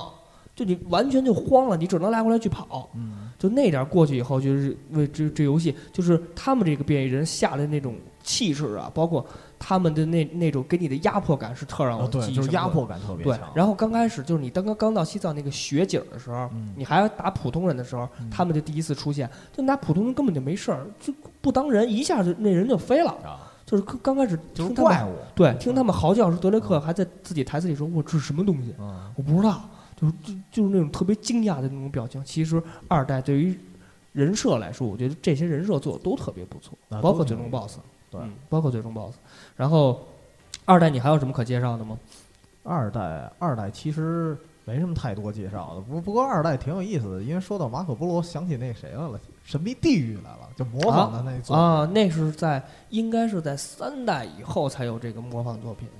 我忘了是不是是三代了，反正嗯 PC 上 PS 上也有啊对 P 啊 PS 三上有，它好像就出一个章节吧，现在是出一章节，但是我听说应该有，好像出二了，对嗯，好像是出二了，所以我还在做。小期待一下，因为他的故事背景也特别有意思。人家不是马可波罗嘛，嗯山海二，然后他是找了一个伊斯兰世界的马可波罗，好像叫乌班图，啊也是环游世界的那个哦，但是他环游的是伊斯兰世界。啊啊是啊！他虽然做的比较糙哈，对做的确实是糙，对，但是他的想法，我觉得想法是不错。对他是一个小工作室做的这个，至少我觉得中国的有些游戏啊，嗯，虽然画面上已经还行了，但是想法还是你在内涵上一一定要加加深，其实这就是最重要。对，然后咱二代多说一点，其实二代我个人觉得可能有几个场景是我记忆上，首先就是火车，我不知道你是不是有有这点儿，就是逃生那点儿，必须有这个。就是真是当时一出来我就懵了，我当时就觉得这是就是冒险片儿，而且嗯，啊，而且二代刚开始他做这个这个火车这个章节其实是游戏中期，嗯，对吧？对。然后你在第一章就玩到这点儿，然后嗯他他二代开始它有一个倒插叙的这么一个剧情的然后你一个反转，打了好久，你才咱又回到这个个第八，应该是我记得得应该是第八章还是第几章，就回到那儿了。然后觉得，哎呦，这游戏做的，又真是挺舒服的，让你感觉，你没有那种混乱的感觉，就是说，哎呦，怎么又回到这儿了？说白了就是神海一直被夸耀的一个元素，就是它的电影感特别强，对对吧？对，因因为顽皮狗嘛，顽皮狗一直在做电影，这就是他对于故事的叙事做的非常的出色。对，一代单说啊，就是因为一代可能也是他刚刚接触这个系列，他需要一个很好的这么一个线性流程，而且让大家玩它的下去。跑动，咱们说到就是电影感啊，他的跑动，他的动作，它不像有些游戏就特别顺畅。他嗯比如说这个德雷克也会跌跌撞撞的，对对对对？对对对也也会对。趔趄，有时候还它就会碰一下墙壁。对他让你感觉特别真实。这个游戏，呃，这个是在二代里特别凸显的，就是嗯二代，我记得是在游戏中期后面有辆装甲车追你，应该是在，应该是应该你跟克洛伊在，装甲车，我怎么听着那么像三代不是三代和四代，就是二代。啊我我记得我这是二代，那个装甲车都差不多，啊？它是也也是那个镜头是是反着你看德雷克的脸，然后装甲车在后头，嗯然后他他这么追你，你你也来回来。不过那段特别短，啊，那段就是大概也就一分多钟，然后那个那个那装甲车就飞出去了，就啊就炸了。那个不像四代那么长，嗯。但是那块儿给我的压迫感特别大，就是你来回来去撞，嗯，就是你你要去你要去跑，就是你转一个角，然后德雷克会扶一下墙，感觉特别真实。哦对，你包括你打的时候也是，就是比如说你攀爬什么会摔，会会会会会会有一些，就是刚才你说的趔趄什么的，啊，就是让你觉得德雷克其实不是说那种跟超人似的，我操，我想去哪儿去哪儿他他并不是像超人，而是不是像游戏，啊，对对对不是像单纯的一个游戏，他会给你一些真实感，索尼克似的那种跑法，就完全就跑呗。对，他是会给你一些真实感的这种东西加进来的。其实我觉得是，呃，而且神海代入其实感特别强。对，而且我觉得神海二代的他的战斗做的出色，就是说他比一代首先在画面上提升，嗯，这而而且二代他的那种呃瞄准感觉特别舒服。我不知道你有没有哟，这我还真没有。就是我觉得就是敌人一抬手，只要我这，因为我他是二这个神海是带辅助瞄准的，应该呃神海是不带辅助瞄准，但是只要是只要是我那个那个人物我瞄敌方那人差不多了以后，我抬手就一般能打中他，啊，就那种感觉特特特特别爽快，特别舒服，让你不会说是我操，我还得拿摇摇杆去推那个对半摇杆，天，对对半天，你要在惨烈难度你两枪你就躺那儿了。嗯，但是他这个不是，就是只要你一抬手，差不多你他默认的会就是在这个人身上。太对，他那个范围是比较大的。我觉得这样的话，对你战斗的流畅度，其实 ACT 游戏这种东西战斗流畅度是非常重要的。尤其是对于摇杆来说，对对吧？你要是鼠标还好，啊，对对，鼠鼠标就很快就能对上的。对，但是这种摇杆来说，如果说你战斗流畅度不高的话，你特别难受。嗯，而且二代加入了一个什么，就是潜潜入。二代开始一代没有潜入是吗？一代可能比较少，或者我记不住了。其实一代其实深海每一代都有，但一代我好像就是在热带丛林那点儿有一点儿潜入，但是二代有一些相应的潜入就加很多了。嗯而且二代的潜入，它是我记得在刚开始就有一段是你要在一个庭院里去杀，去搞定一些守卫，那些守卫你你因为你是没有枪的，你必须要去通过潜行潜入，然后去解解决这些对手。我觉得那段是挺琢磨人的，而且潜入游戏大家都知道是你要对场，你要对这个整个场景场景很熟悉和你要对人物这敌方。敌方的走位你要相当清楚，你才能很轻松的过这个地儿。其实我觉得《神海二》在加入了这个方面以后，对它的整个战斗的丰富性来说，加的真不少。啊，对嗯你，不是说非得打，然后你也可以潜入，也可以观察等等等等，有很多种方法。对对对对对，其实这是《神海二》跟聊的比较多，就是为什么是我个人是最喜欢的一个作品，嗯就是因为它在各方面来说都是完全的一个质量堪称完美了，就堪称完美的就。可以在那个时代来说，对对对对对。然后这就是我们刚才聊了很多的二代，然后又过了两年啊，神海头三部都是两两年一作，很嗯固定两年一作啊。神海三，呃，这个神秘海域三，德雷克的欺骗，这个是真是这名字是真是写的是啊比较、比较正统的啊，确实它含有很多欺骗的要素。而且它我觉得就是从三代开始，包括四啊，四不是叫《盗贼末路》吗？盗贼末路，嗯，它的副标题都是一语双关，对就是它里头包含了至少是两个人的故事或者嗯三个人的故事，对全都和这标题有关。对。然后这个神海三，呃，发售时间是二零一一年十月一号。呃，三代继续着这个两年一作的稳定的这个速度推出，然后这个其实经过头两代的铺垫啊，神海三在 PS 最巅峰的时期推出了更巅峰的三代，真是让这个，我觉得从三代开始，顽皮口就真是可以拿这个游戏做成一个，就是呃可以拿这个游戏看家了。吉祥物，对对，真是可可可以看家了。然后三代这个，在这个呃三代这个整个剧情，就是在你呃问去寻宝这个万年不变剧情，同时加入了这个更加深刻的剖析德雷克这个人物，这点是特别让玩家哎们意想不到的。啊，就是而且包含了他小时候和萨利见面这个过程嗯，啊，呃，其实我觉得这个整个剧情呢，呃，我觉得就不用介绍太多，其实就是一个，就是他他这个呃剧情是特别呃符合他这个副标题的，就是一个一个骗局接着一个骗局的构成，呃，并且推动整个情节的发展。其实他那个呃最早的这个剧情就是这个德雷克对于这个就德雷克爵士对于伊丽莎白女王这么一个骗局，嗯然后还掩盖了被委托的任务啊，全部真相和线索。这第二个骗局就是呃德雷克就是咱们的主角德雷克啊自己自己设置的。其实呃，所以这这一个标题其实指了两个德雷克，对对吧对对对，它是一语双关嘛，这这点是而且三代其实从剧情来说啊，真是做的这个挺细化的，嗯挺挺完美的。这包括后来的这联合卡特啊，给凯瑟琳设下一骗局，然后凯瑟琳反过来给内德和萨利设下一骗局，然后这个呃。德雷克给参与的所有的朋友设下一个大的骗局，就是用大宝藏来动员大伙儿继续追查等等这些骗局，就是完全贴合于这三代的副标题，就就是德雷克的欺骗。而且其实如果从剧情上来讲的话，嗯只要玩过第三代的人，其实他对第四代的这么一个剧情的铺铺设，可以说一点都不觉得突兀。对因为三代其实三代的德雷克，我觉得特别像山姆，啊，因为对对对他对对对真的是为了自己的一个目的，然后把大家拉下水了。对然后卡特不是腿都摔折了吗？嗯其实为了他，实际上他是让大家深陷其中。对，这跟当时的山姆特别像。嗯，山姆就是对，之所以德雷克在四代的时候没有像山姆一样对宝藏那么执着，是因为他经历过。对对，并不是说他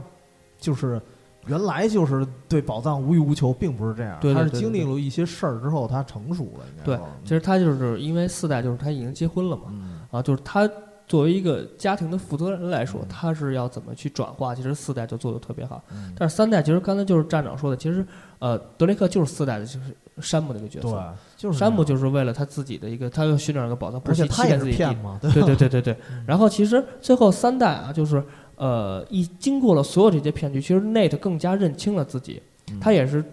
特别明白了。他和他对于伊莲娜那种感情，和他对于萨利这种师徒的那种感情，嗯也也也认清了这个真正的德雷克爵士这个骗局这个真相，然后他放下了所有包袱和过去，并重新开始做回自己。其实，在三三代最后结束的时候，你就明白了四代为什么德雷克会成现在这个样子，呃而且四代为什么做成德雷克的终章，嗯，就是要告诉你，其实三代开始，德雷克就是他经过一系列一些他的骗局，他已经心态其实已经开始该走向中对章，了。他也该他也他也该是变得成熟和去比如说会放下如果三代之后，然后你又来一场就是特别激特别情澎湃的战斗，其实你就不太真实了。对有点奇怪了。对对对对对，其实咱们刚开始说了一下剧情，然后咱再聊聊这个相关的几个要素。首先就是画面，其实三代的画面上跟二代差距并不大，嗯，但是三代呃，咱们玩家记忆应该比较深刻的就是在沙漠，沙漠对，对，就是从你飞机上掉下来那块儿，然后后你在沙漠里头很无助走，然后被还有一个幻象，还有一个幻影，然后你还让我想晕的。Journey，然后那个三代的还还有哪些场景记得住？啊我我印象特深的是伦敦的夜景儿，刚开始那一段儿。啊，是吗？对，刚开始他们就他是刚开始特别英伦风的，他们在啊一酒吧里谈事儿嘛，啊对谈着谈着打起来了啊，对对对，对，然然后后把人大大壮塞马桶里那个，对，然后后来他们去跟踪那个女的，然后要嗯爬那房上，从那房顶你能看到伦敦当时的那个是哪儿来着？金丝雀码头吧，应该是啊那个地方，你能看到，就啊挺有意思的。然后嗯呃，你如果说记忆深刻的话，就是你刚才你聊的那个酒吧，嗯，在顽皮狗另一座就是嗯《The Lost of Us》里，嗯你和艾莉就是乔尔和艾莉不是要做过匹兹堡的一个宾馆吗？啊，那段儿有一个场景，嗯就是模仿深海的那个三代刚开始这个酒吧。是吗？一模、哦。几乎可以说一模一样，哎包括飞镖盘包括它那个酒吧的那个结构，应该是直接用的这个贴图，可能稍微做一些改更，因为这个是我看一个，嗯但是不会因为因为它很多酒吧那结构就差不多，对，就是我看黑洞谷歌是，他是介绍的时候就是这样的，就是他哦当初是直接模仿的这个场景，就为了就是给山海做一个致敬，算是哦，啊，让大家玩过神海系列的人对会有一些哎，对，会有一些这个这个感受啊。这是说一个题外话。其实三代，呃，我最记忆深刻的场景，首先其实也是沙漠，嗯，这除了沙漠还真没什么。但是第一次见着沙漠古城，就是那个沙漠亚特兰遗迹蒂斯啊，，对，亚特兰蒂斯那也也挺惊奇的。啊，对对对对，那个是因为它沙漠那种场景是那种特别宏大，嗯但是周围没什么东西那种感觉，就是你感觉人人物特别渺小。人特别渺小，而且那会儿德雷克尔刚受了一个很，就是一个从飞机上掉下来，应该是很重伤这么一个环、嗯环境下，就是你感觉你人物特别无助，因为那会儿谁谁都不在德雷克身边。对，就是你从那个沙漠那个场景，再结合于当时的剧情和德雷克一个人的这感觉，你感觉德雷克是特别无助的那种感觉，给玩家的但但是那个就是 特别有特别。呃，有一个感觉啊，就是什么从那沙漠里走出来的时候，不是嗯到了一个古城嘛，然后上来就是一场打斗。对上来就是，而且你没枪，对，嗯然后那点儿我觉得特别难受的是什么呀？就是上来就打斗，然后我不知道这是幻象还是真的。就我 到刚去接触那一块儿的时候，我觉得这是不是也是幻影？但是特、嗯特欣喜。如果这不是幻影，只要我过了的话，那我相当于我有水喝了，你就把自己给带进去了。对，他是嗯他好像是你跑过去以后喝水，喝水抬头发现有冰，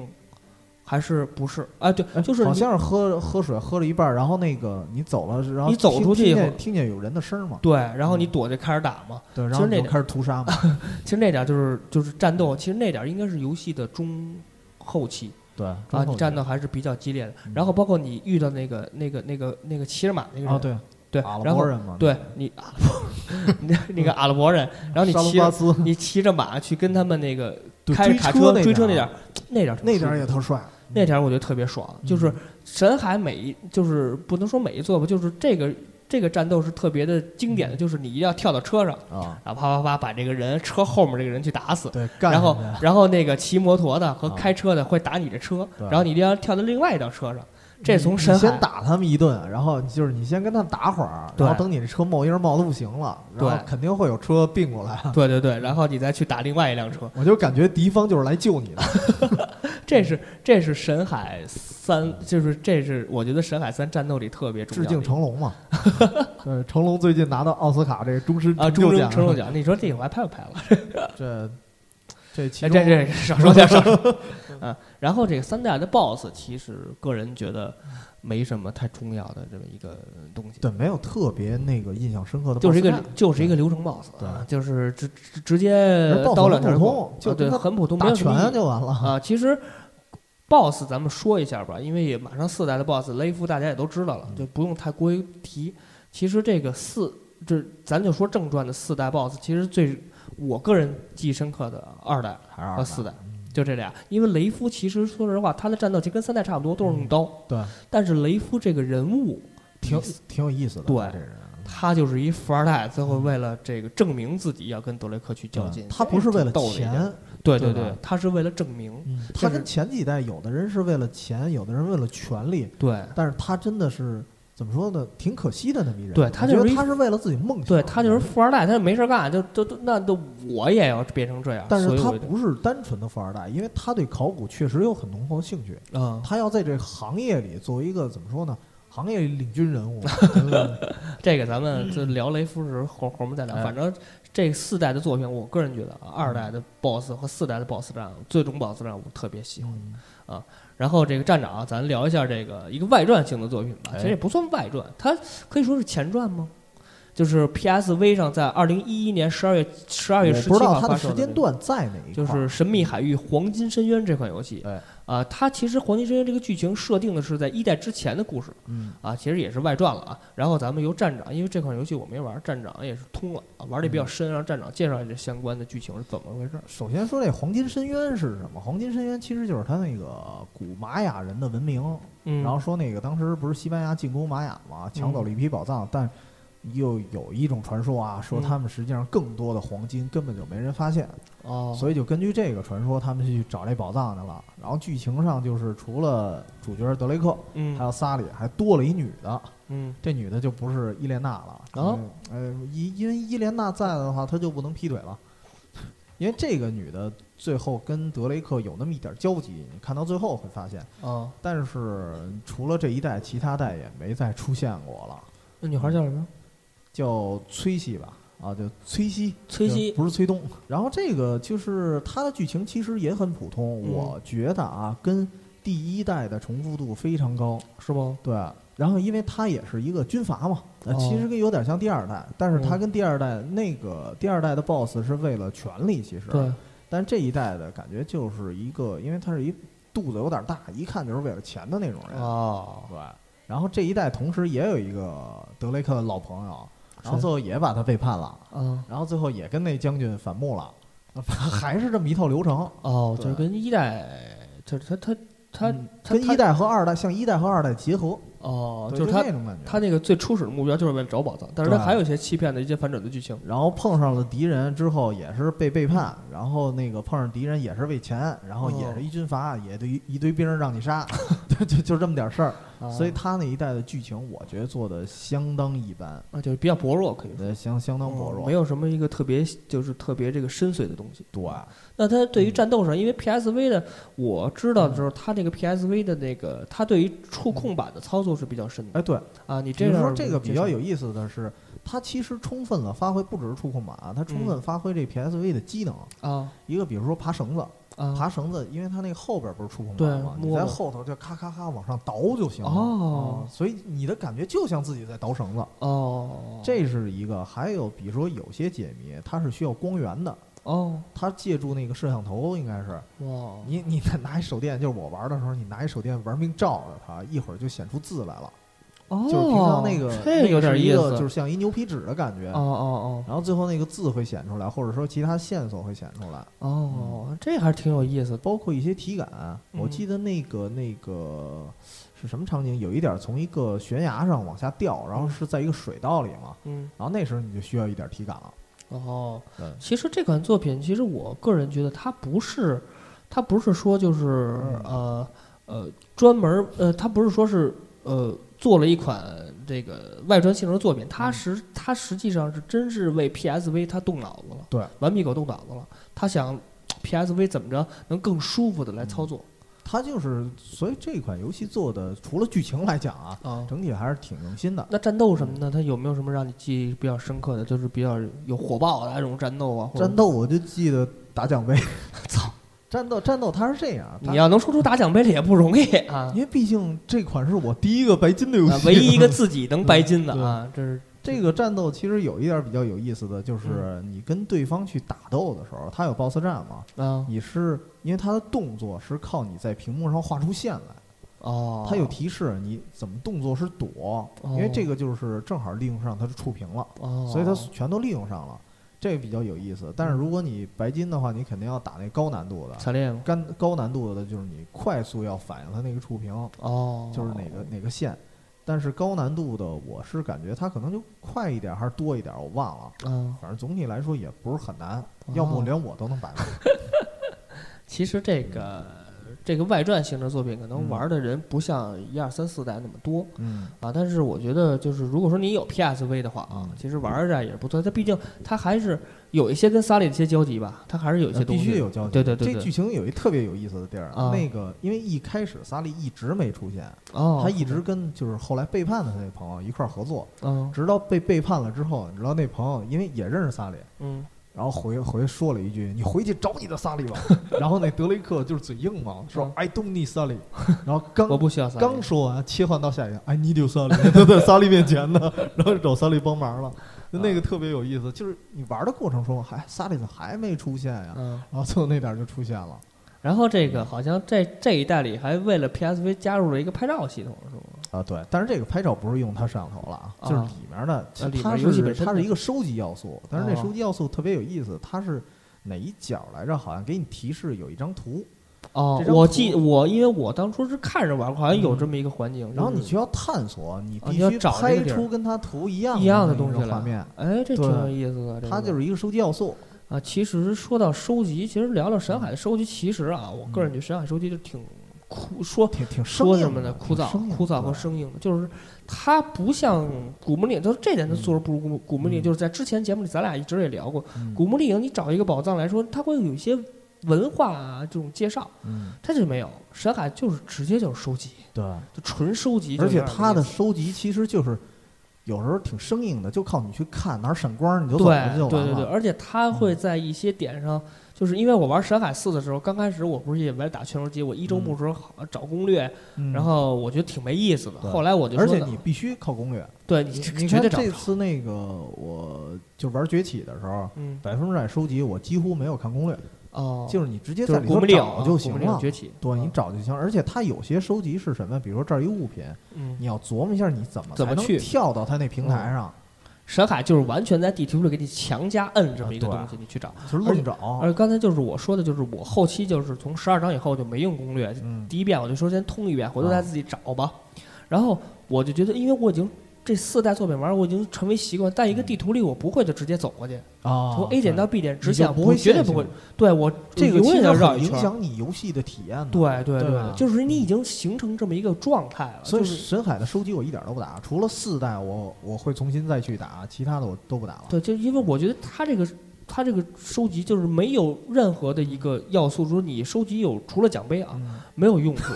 除了一点用处都没有。然后我记得是你跟我说过，就是说你有这么多宝藏了，你都寻找这么多牛牛牛逼宝藏，你为什么还要去？对你为什么还要去更寻宝？多呀？对那儿 更多。你想，你一代作品一百零一个呀啊，这是固定的。你一百零一个作品，你一直接潘家园了，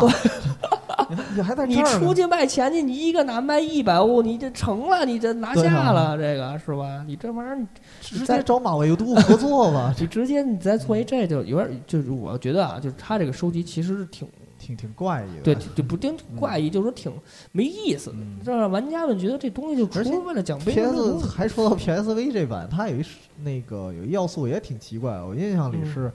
你跟萨里的一段对话，明明是一 CG，你知道吗？嗯，那里就有收集，就在 CG 里，你看哪儿特别的东西，你就要去点。哇塞，其中有一个鹦鹉，你必须要狂点它，然后点那鹦鹉点到一定次的时候才有那奖杯呢。哇塞，这是挺，不知道要干嘛。对他挺，就是他挺，这让你觉得这东西它没设计没有意义似对的。，因为我第一次玩的时候，我是先走了一遍剧情，嗯然后我才看收集。我然后一看这收集怎么还这样？CG 过程中就有收集了。其实咱们说到这个收集啊，不得不说就是它这个，因为奖杯系统刚开始咱们说的不是特别多，嗯。然后因为这个四代后面咱们这点四代奖杯系统是做的特别舒服的一代，然后之前的一二三，包括你这个黄金深渊，其实它的奖杯系统做的是就让你刷刷刷，特别无聊。哦，对，有些你要打死多少人，这个这把枪某一个枪打死死多少人，然后因为我这个人之前咱们在聊奖杯的节目里，嗯。还是聊这个强迫症的节目里，我说过，就是我到 A 点有这把枪了吧啊，杀五十个是吧？行，我杀完了然台面上自自杀自杀，自杀，对，找一直接地儿死那个直直接 save loud，我就直接死，或者说我怎我怎么样，就直接比如。说如果那山的话，你就跳崖，怎么对样，的就这样，嗯就是这么刷，一下得刷十多遍嗯，就感觉特别无聊。但是你为了奖杯，你就得这么打。对，它在四代就没有这个，后边咱们再聊四代奖杯系统是怎么回事。它一二三代，我不知道这个黄金深渊是不是也这样，就是一个枪打多少人，一个枪打多少人，必须的，对吧？就说这个游戏，如果你想白金的话啊，就是一二三代成为流程的，就是一周目你知道简单的弄黄金深渊还特别恶心的是，嗯打一些人他会收掉卡牌，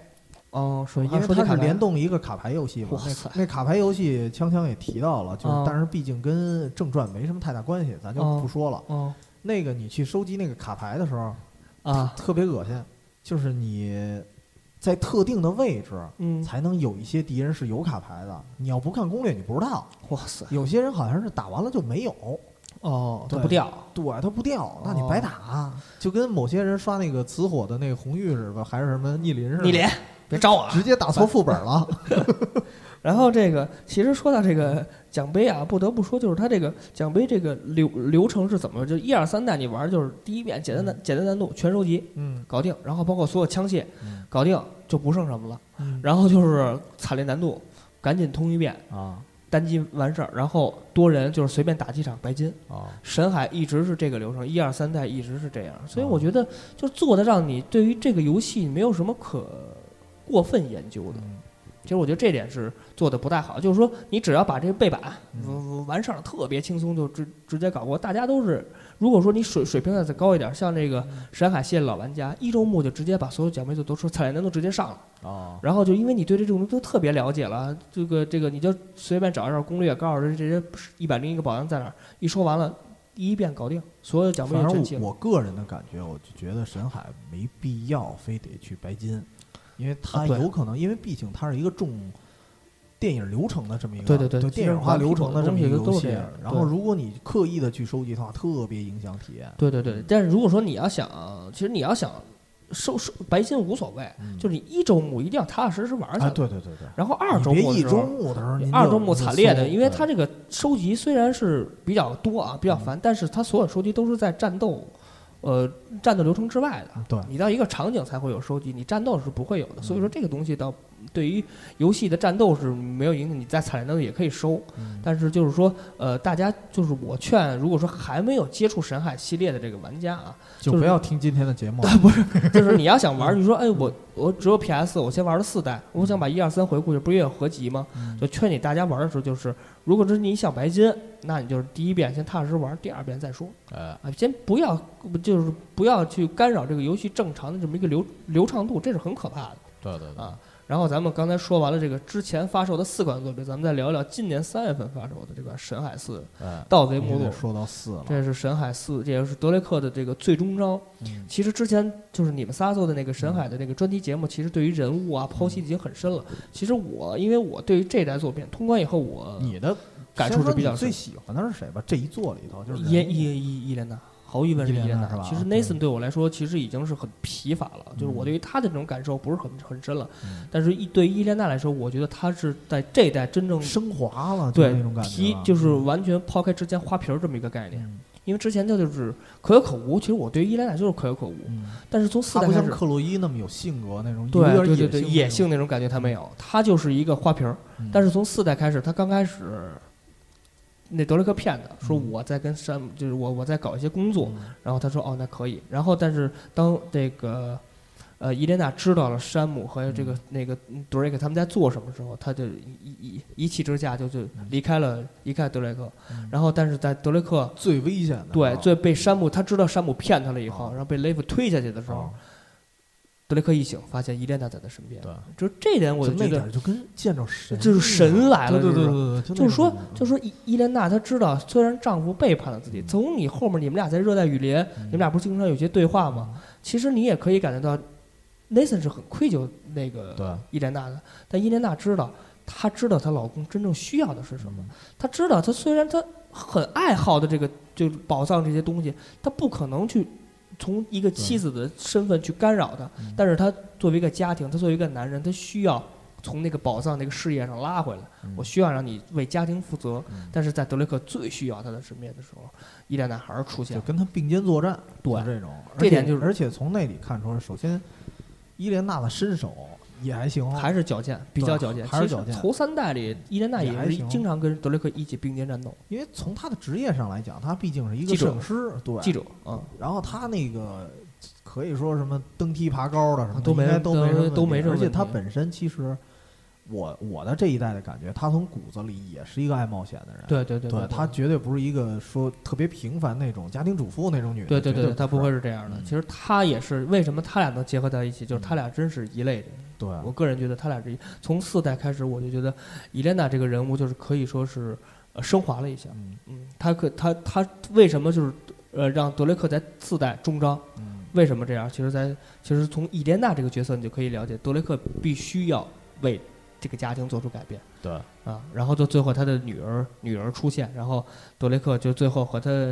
他给他女儿回顾他们这戎马一生吧，可以说，他就回顾从第一第一第一代开始。其实四代做得好，就是最后你控制他闺女的时候，嗯，你去之前找一些，其实就是回顾他们家以前的那些东西。对你去找一些东西的时候，你回顾啊，原来是啊一代是这个，二代是这个。对啊，包括你刚开始在阁楼上，对做，其实这一代做了两次回顾嘛，对一次是德雷克自己的回顾，对，就是在阁楼上、嗯啊，一个是他那个最后他的闺女。女，其实从这俩你能看出来，啊，德雷克就是，只就是从四代完结是真完美的，可以说是比较完。其实大家从心理上不希望德雷克完结，希望大家再打下去。但再是看到这儿的话，有一种感觉就是，行了，他的故事结束了，我对对对对能接受了。对对对就是说他这样，他以这个方式结束，是玩家感觉到心里虽然有些不舍，但是玩家会有心里感觉很舒服。啊，德雷克总会离开的，他就是最后前几代给你的感觉就是肯定没打完。年年。轻人的青葱岁月，对对对对然后在这一代就开始走心，然后就是四代，我还要说一下，就是渐行渐远。第三期啊，然后这个呃呃四代做最后末期的时候，其实他知道了山姆骗了，他还要救山姆，然后山姆还要去找这个宝藏。嗯当时萨利直接就制止说不能这样干了，嗯你绝对你绝对有有去无还。对然后这这会儿山姆其实他希望德雷克跟他一起去，他们兄弟并肩作战。对，但是德雷克做出的选择就是山姆咱们结束吧。嗯然后山姆特别，这是可以说是特别这个，可以失望的，就说那那咱们就走，不坐那飞机准备走嘛？结果在那个呃，你去跳一个平台的时候，山姆这是跳到另外一边了，发现一个小意外。结果山姆说，他既然已经离开那三个人，因为不在一块儿嘛，啊，山姆说那既然这样，就是那意思就是老天命令我还要去找这个宝藏，我就我必须完成这个任务，对对对对。对吧？就是说然后最后德雷克还是追上去，对德雷克追上去，他的目的其实玩家们玩的时候，有人可能因为我看过一些评论，有人觉得是德雷克其实还是还是不甘心，他也想这个得到这个宝藏，嗯他还是想他的一一他的内心里有这个嗯基因似的，他不会断。者说，或者说，还是回到三的那话题，就是他可能看到山姆就是像过去的自己，对，但是我个人觉得嗯德雷克绝对没有他在寻宝的意思，他就要去救山姆。对，对，他的意思就是我我一定让我哥哥活着回来。他为的不是宝物了，对嗯，而且你看他去追山姆那一段剧情，他他满脑子里都没有说什么什么就哦这个宝藏还会怎么样怎么样，他们不会这么说，他自己潜台词就是山姆这山姆会不会有危险？对对吧？他这找脚印的时候，哦，山姆你该死，你在哪儿？嗯他一直都是他一直都是想着他的哥哥，然后他最后跟雷夫决战的时候，嗯他最后他最后说放弃，说这些都归你，我只让我哥哥你让我带走了就完了。但是雷夫不同意，嗯最后他们还是最后要决战。因为雷夫看的跟他不是一样东西，对对雷夫也看的不是宝藏了，对，雷雷夫就是要证明自己，就是咱们之前刚才说的，而嗯是而而德雷克做的就是我要这个家庭的完美。其实这对于盗贼末路来讲啊，嗯就是他们这几个人，你最后发现，其实这几个人都是像不同阶段的德雷克。对，我的感觉，只不过德雷克运气好，没有碰见比他更强的人。对对对对对对，那雷夫是，就是山姆是三代的德雷克，嗯，但雷夫其实有点像一代、二一代二代的德雷克因为一代、二代德雷克，我的感觉啊，他多少还有点为了钱，对对对对吧？？然后三代他可能是完成一自己的一个救说赎的一个目标，对对，他对他是他是有点像一个梦想似的。对对对对对，他是被被一系列骗局骗以后，嗯德雷克发现他呃无法就是达到嗯某一个高度的时候，他开始重重新审视自己嗯，啊，这点是特别重要的。对，感觉最后就是仨德雷克，仨德雷克互掐。然后然后死了一个。其实，在四代，我还有一个人物，就说不得不提的就是那个 雇佣兵吗？雇佣兵那火爆女叫女的啊那那那那什么我给忘了。那个人物，我个人觉得很可惜，嗯。没有真正的战斗，对。打两下完了，最后啪把门一锁，人颠了。啊，我觉得这个东西，但是我觉得他的设计挺好的，就是他性格上啊，对对对对对，他就是我雇佣兵是为了钱，嗯，但是我不能为了钱把命舍出去。对对。我他是把自己手下的这帮东嗯，弟兄看成是自己人，对，因为雷夫的意思就是说，你为了宝藏，你可以不惜一切。雷夫是纯粹的用钱来买这些东西。对他，他嗯他对于这些人说就跟机器似的，对就是你们死不死无所谓，只要我能得到我正梦。想达到了。但是对他来说不一样，对，这帮人是我的兄弟，我必须让我兄弟活着来活着回去。所以这为什么最后他就是，其实他算是一个不是特别核心力量的，在嗯在四代剧情里不是核心人物。但是我个人觉得，呃，顽皮狗在他这个故事剧情可以说再写多一点儿，哦，因为我觉得他就是最后在那个在舞厅打了一场。嗯啊，然后你就是等于德雷克被他胖揍一顿，啊对然后你跟山姆在那个哪儿跟他打了一场，也是险胜嗯，啊，然后最后就人跟他打啊，俩人还没打过，还 真是没打过。我这这这一女的给你俩办了，你俩这水平按说可以啊。你我觉得他他有可能以后再出一外传，他跟山姆挺合适啊。哎，其实说到外传，嗯神海四已经确定是完美狗确定在明年会发射一款神海四的外传作品，就哎 DLC，呦呃，和嗯而且这 DLC 是单独可以使用的，就是说你没有本传可以玩的 DLC，哦。它是德雷克和山姆的一段剧情。哦。啊，跟他女儿是无关，这是已经嗯。是由这个完璧狗当时确认了，所以说咱们可以可以再哎看一下这个剧情到底是怎么，这也是《神秘海域》第一个单机剧情 DLC，之前都没有的。啊。故事性的 DLC。对，然后再说一下这个呃奖杯系统，嗯，其实四代奖杯系统我之前也说过，就是它的奖杯设计的非常合理，嗯。它没有这种一个枪打多少人，没有，嗯。它就是有一些奖杯，比如说是什么，呃，我在这个点就是不能被发现，然后从这第八章，你记得你在墓地走那点儿，最后你跟山姆开一个门，哦，知道有那几个人拿一个光去照是吗？那个我不是那个哦，那是那是之之后的。他之之前就是你跟山姆去是，他教你攀爬，嗯就是剧情教你攀爬和教你这个隐秘杀人的时候，啊，那段的时候，你要去把这个场景所有人清了，然后去开那个门，嗯然后你和山姆进去。嗯但是在那个，呃，有一个奖杯就是你不能被所有敌人发现，你就要进去。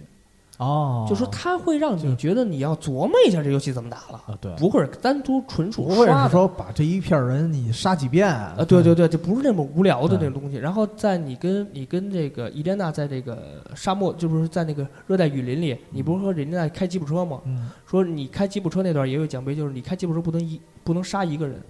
一个人不能杀，要逃过这场战斗。哦，就是你跟那个伊莲娜打，就是第一场也遇到一就是说你这个强人地，形非得就是很熟悉，对你得嗯对地形熟悉，而且你难度不能特低。如果说你开车撞死，那那也不行。啊也不行，你必须得，你必须得绕开敌人，或者说怎么样？你简单难度碰一下敌人，敌人可能不会死的重伤嘛。啊然后你再逃过那点儿，虽然很也很简单啊，嗯也不难，但是它对于你对于游戏的这个呃琢磨这个这个角度来说，它加强了啊很多。对它增加了，但是它让你觉得这游戏啊，我玩儿还有点意思包括它能标记敌人嘛，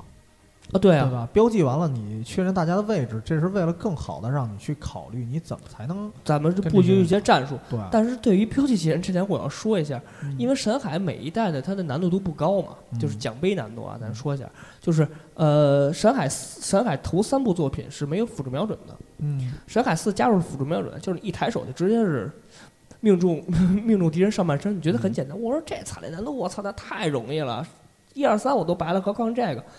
而且还能标记敌人，最可怕是能标记，你这个敌人在哪儿，我我特别一目了然。嗯。但是神海四是惨烈难度是不能标记的。啊，而且敌人发现没有警告提示，秒发，就是你都不知道敌人哪儿通通跟还有可能给你暗杀了呢，还对，就是啊我在第几章，就是你跟萨利和山姆一块儿开吉普车去那去那个去找那帮雇雇佣兵的时候，啊就那段儿是我刚开始觉得我说是试试惨烈吧，看看惨烈到底有多难。嗯。然后我说我说操这我说机子出问题，我说你不能标记敌人啊，哦，因为我他那个是可可以调的。嗯，就是你可以选择标记和不标记，在其他几个难度里，但沈海这个惨烈难度你是标记分儿没法选呀，就他那个嗯。提示条是黑的，就是说你只能是不不能标记敌人，而且哦。你被敌人发现的时候，不是刚开始是黄的吗？然后敌人嗯，这是一个警示，然后变成红，开始开枪打你，那你 对就差不多。然后在那个惨烈难度里没有，直接就发现你了，哦，只要你被敌人看一眼，直接就嗯开枪了，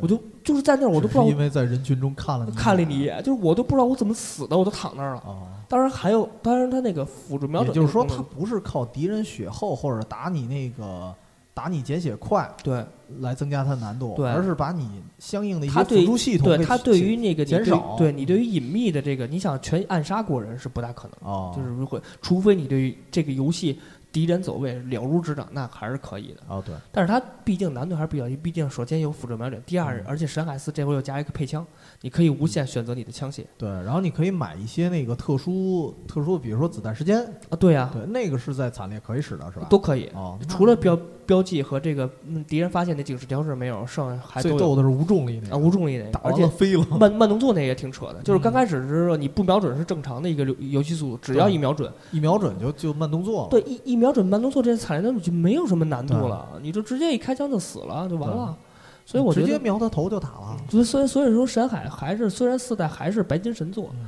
但是个人觉得四代的奖杯设计还是比较完善，比较合理对比前四四品作品那好很多。然后这是刚才咱们顺了一下神海一到四，包括外传《黄金深渊》的剧情，然后咱们来聊一下这个，还还提一个另外小外传，嗯，就是小外传推荐一个 DC 的漫画，也是神海官方的一作品。啊，这里是讲的德雷克和克洛伊初次相遇的故事，哦，是吗？哎，然后这段剧情是他们找另外一个宝藏，嗯就是找一个那个地呃地下的那个王国，嗯这个在全世界范围内也有很多各种关于这个地下王国的传说嘛。嗯然后他相当于又把这个东西又扒出来了，嗯，重新演绎一遍，反正很短，其实大家可以看一下。是吗？嗯那还不错。然后这个咱们刚开始说了一下这些剧情啊，包括嗯是刚才站长介绍这个，包括一个小外传一个作品。然后咱们说一下这个深海不得不提的就是人物。哎，虽然核心人物就这几个啊，其实我也列了几个，就是 Nathan，然后萨利，然后伊莲娜、克洛伊、山姆等等吧。呃，只要有剧情涵盖的，我就是差不多的。其实我对于个人来说，我先说一下，对于我来说，我个人最喜欢的还是伊莲娜，还是伊莲娜，包括我现在头像就是伊莲娜嘛。其实我觉得他就是 他是真正，嗯其实我在四代发售以后，有一个玩家做了一个是伊莲娜一到四代的一个作品，就是他那个头像建模对比、越来越漂亮。越来越老，啊三代是最漂亮的。我个人觉得是最漂亮的。呃嗯，应该是呃应该是三代，我个人三我个人最喜欢三代，嗯但是四代虽然它感觉老了一点，而且变模样儿就有点不是那种特别漂亮的感觉，但是它它是由一个由一个坏冒险的女孩变成了一个成熟的女人这个过程，这是我特别喜欢的。哦，所以我特别喜欢伊莲娜这个人物。刚才咱们也介绍很多伊莲娜这样的，这个这个关于这四代剧情是怎么说的。然后站长，你最喜欢这些人物里，你是比较侧重于喜欢谁？其实我喜欢一比较，其实伊莲娜肯定是比较喜欢的，就是说全系列来讲啊，嗯但是比较偏门的，我比较喜欢丹增，啊，二代那沉默个寡言，但是因为他他就是可以说是，如果作为一个朋友或者说帮手来讲的话，嗯。他是一个非常完美的形象，对，因为一他沉默寡言，不多说不少道，嗯，但是特别可靠。对。对，而且你包括雪山，当时咱们认为他死了，但是其实没死，嗯。可就是我会感觉他好像憋着劲儿，就是等那个特殊的时候对那怪物一击必杀。对，对，我觉得那是一个特别重要的角色。呃，这是丹增，对，而而且还有一点就是，刚开始我记得他不是就经过了雪山那一段儿，嗯。然后那个德雷克在雪山里晕倒了嘛？嗯。临晕倒之前，他看见了一个模糊的人，啊，那个人不就是丹增吗？对，但是那会儿我我不知道其其他玩家有没有赶上，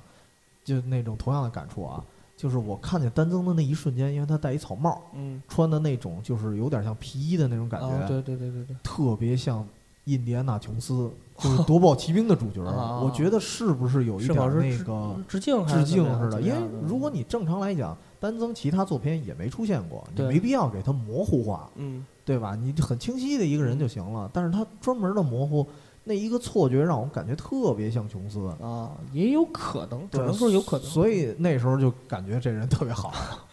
然后其实，那你说丹增，你还有什么特别记忆深刻的一些人物吗？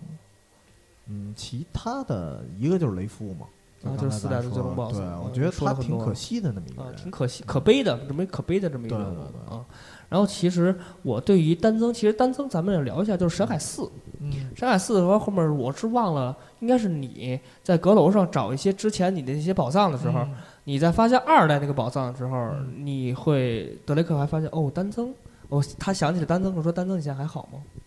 哦好像是有，好像是，我记嗯。得应该是有一段，他是会说了一句，他其实还挺怀念丹增这个人哦物的。其实他丹增这个人虽然只出现了一代，嗯。但是他对于这个刚才站长见，他对于这个，呃，就是他很真是很适合作为一个拍档，就是他他他他是这样，他不会跟德雷克绝对不会有太过于深密的交情，嗯但是他会把自己交给德雷克，让德雷克去完成是是什么什么，他是一个很好的帮手。他他就让我想起，比如说那个佐罗，佐罗小时候咱看那动画的时候，啊他就有一个帮手是一哑巴，平常不怎么说话，对对对对但是在关键的时候，他会 偶尔能救佐罗啊，，对对对对对就这种感觉。对。然后这个鸟枪这块儿是他对于人物来说就是主角光环嘛，他就是啊特别喜欢德雷还是克德雷克，啊，然后四肢发达，也重情义，也幽嗯，严肃中带着幽默。其实这呃其实鸟枪这句话特别抖抖拉拉的，呃，它 体体现这个就是严肃中带着幽默，体现的是山海这个德雷克这个人物为什么比古墓丽影这劳拉更凸显他的这个呃人物个性，就是因为他在战斗中他会时时会说出这种小笑话啊，劳拉太严肃了，他会他会碎碎碎念，如比如说他一嗯。一个炸弹过来说天哪，啊，对然后然后老哦 no, 哦 no, 哦 no, 对 no, 对对 no. 对 no no 他他老这样，然后包括他会跟萨利开一些玩笑，跟山姆啊开一些玩笑，其实是很就是因为战斗是很激烈，但是他有时候比如说敌人老开枪的时候，他说来来吧，继续吧，嗯放马过来，还要怎么样？就他会说一些这样的话，其实他有时候让你觉得带一点调侃，，对他或者一些挑衅啊，或者调皮啊，这人。好像心态特别好，对，甭管是我操，这对方这对方这两个重装都过来，他说来吧，继续吧，我这无所谓。尤其特别逗的是，我记得那个四代人跟山山姆有一段对话嘛，好像嗯上、上上一期节目说了还是没说，我忘了。嗯然后那里就是那个他不是踩哪儿哪儿塌吗，嗯然后山姆就说：“哎，我发现你有一个踩哪儿哪儿塌的毛病。啊，这个是有一个奖杯，就是在山海四代的，就就是山海四，你是在第十二章应该不是要推那个十六个石种吗？嗯，就那个石堆，哦，你推一个石堆，这上面就会调侃你一句，哦，哦，你你你是什么东西都要毁吗？就是这样，哦这样 山姆会调侃你。然后比如说你嗯。刚开始撞头几个的时候，嗯。山姆说：“哦，你开车技术真烂，因为它哦那个石堆是你你然后后来越说越多的，越撞越多的时候，他们在中中后期应该是说，哦，是那那个是你是要什么东西都要毁是吗？就是这哦这他他他这么调侃你，他确实有。然后那点儿我刚才说的就是说那个呃山姆说他见什么悬崖都要踩踏嘛，嗯，然后最逗的是山姆刚说完，他自己也踩踏了，然后然后德雷克回了一句：“这是咱家遗传，其实我觉得。”都是这毛病。啊，对，其实他对于这种台词的这种渲染来说，顽皮狗做的特别出色对，啊。他就是让你在紧张中带着幽默，他让你哎觉得轻松笑一下，然后觉得这个东西其实对于德雷克来说果能中文就好了，因为他有时候说的太多，就是你打斗的时候你来不及看。对对对对对有时候听英文，他这个嗯拿捏的角度特别准。嗯就说那个，就比如说他说 no no no no no 是什么，这你不用看，啊对，就你觉得啊很紧张，他一说你你会轻松一下，觉得哦还其实调侃的时候探索的时候比较多。对对对，对，但是他跟山姆关于你走一些剧情上跟山姆聊一下天儿，调侃一下，其实也挺有意思的。慢慢嗯坐下来看，其实也不错。然后这是咱们三个对于这个人物的这么一个，看看是这个人物的我我记得阿贡对人物的话也是德雷克，也是德雷克，毕竟是万年主角嘛。对，嗯。然后其实他其实人物的话，其实说了说了半天，其实他对于另外几个人物就是辅助的这一个好汉三个帮的意思差不多。啊对，就这对吧感觉。啊，其实四代其实最多的就是山姆和德雷克兄弟之间这个感情，包括之前回顾嗯他们找找他妈妈那个笔记本儿嗯那块儿，他跟山姆的一些感情建立，包括山姆骗他以后，其实山姆其实也是一个呃怎么说呢？他是一个不算，他肯定不算坏人，对，不算坏。但是他是就像刚才你说，他是三代的德雷克。嗯其实大家都能你说的那句话特别对，就是大家都能从一些 BOSS 或者一些人物中找到德雷克之前的影子。对，萨利萨利其实你说萨利每代都出现，但萨利你说他戏份多吗？其实不是特别重。不多，但是他就是觉得这人一个挺可靠的。对，他会让玩家觉得德雷克在最危难的时候，嗯，萨利肯肯定在对，啊，萨利肯定会出现的。就包括咱咱们玩四代的时候，他们那个呃德雷克被伊莲娜发现德那个德雷克骗他嘛，然后伊莲娜一负气而走，然后然后那萨利也跟他说，说完以后，这德雷克也是不是正义说你你你我不需要你们，然后萨利就走了，然后他和山姆去十二章开始去找那些宝藏的时候，其实萨利永远在背地里帮助他，但你最需要我的时候，我肯定在你身边。说白了就是他跟着他呢，对对对没有真走。对对对对对，其实这几个人物，其实对于德雷克来说，其实大家觉得德雷克是这个最重要的人物，其实无可厚非。对，毕竟德雷克是主角嘛，而且都是围绕他写的一些故事。然后咱们最后啊，时间比较长，展望一下。最后聊聊神海还可以怎么做。其实你没看每一代神海，嗯，它都是挑了一个特定的，因为我算是一展望吧，每一代都挑了一个世界上比较知对比较著名的一个传说，包括香巴拉也好啊，什么地下王国也好，对对对对对，亚特兰蒂斯，嗯，对他给，因为我本身就喜欢这种冒险片儿啊，乱七八糟的，然后那个他给你传达一种东西啊，我觉得就是有些东西。因为有些人你听什么香巴拉听久了你就烦了，嗯，你就觉得这个都是扯淡，嗯，然后他会给你的一种感觉，传达一信息，就是这世界上真的有宝藏，对。对，只要你看不看，你敢去想，或者因为你看中途德雷克想到很多事儿的时候，会有很多人去阻挡他，嗯，就说你这个就是瞎说八道，嗯，然后你你这都是假的，嗯，然后但是最后他还是找到了，对。对我我说一真实的事儿，还真是有一个那个我大学那会儿啊去了一个地儿，那是四川那边一古镇，传说中有张献忠的宝藏，哇！而且那儿还有一个歌谣，就专门说他那个宝藏的一个大概位置。如果你能破解这歌谣，你就能找着这个宝藏。你还记得歌谣怎么唱吗？叫我记得叫石牛对石鼓，黄金万万五，你若参得透，买个成都府。哦，就是说你能把成都都买下来。嗯。然后呢？那时候我也年轻嘛，特别感兴趣。我去了那个古镇，我去过两次。嗯。然后包括查一些当地的一些那个，他在彭山县嘛，有什么彭山县志，然后包括在百度上史料什么的。但是那时候你能查到信息非常少，非常少。然后我也跟朋友聊过，也有说，哎，这就瞎扯淡。然后当时特别就是比较猎奇嘛，就特别感兴趣。嗯。结果在二零一一年的时候，咱国家政府把那宝藏挖出来了。哦，还真真的有。哇塞！但是他挖出来是其中一部分，因为那是他张献忠沉船那一部分，还有一部分应该是还没找到。哇塞！但是这东西是真有啊！我我当时一听这新闻我都惊了。所以说世界上不要不信，他宝藏是真的存在。可能听众听以为是站长找的，估计。他他当时真的，我一听这新闻我都惊了啊！当时我也没没没什么资源嘛，我要是碰一萨利，早摔死。你也，你就你这腰也你也当不了这一个车啊。其实站长说这话对不对？就是说这种传说的东西啊，不见得就是人要永远带着。你要有一梦想，对你要有希望，你要有梦想，你你你要经过努力，甭管你这事儿成不成真的，你你你你像就像刚才你说的，呃，你也会去查取史料，你去这个镇子两回，你可能会去找一些，当然你没有考古队，那你达不到那种高度，但是你会去找破解一下这个谜，有可能你破解一半，你过程中你会发现好多好玩的事，对对对对对，它会增长你的自己知识的宽度，嗯对。啊，然后它会让你去琢磨一些东西，这点是特别。有意思的，对。啊，其实就是说，玩家们，如果说咱们这些听友们，如果说你也对。就像就像这个大家注意安全啊！对对，别我一说完了，好说山里挖东西。比如说你对他这种这种这个骑士宝藏或者这种传说你也感兴趣的话啊，就是你可以查，就是你不见得非得亲身去，对，你可以查一些史料，你可以了解，看一些纪录片，包括怎么样的话，你万一让你破解了，啊，对对，虽然虽然难度比较低吧，虽然难度比较高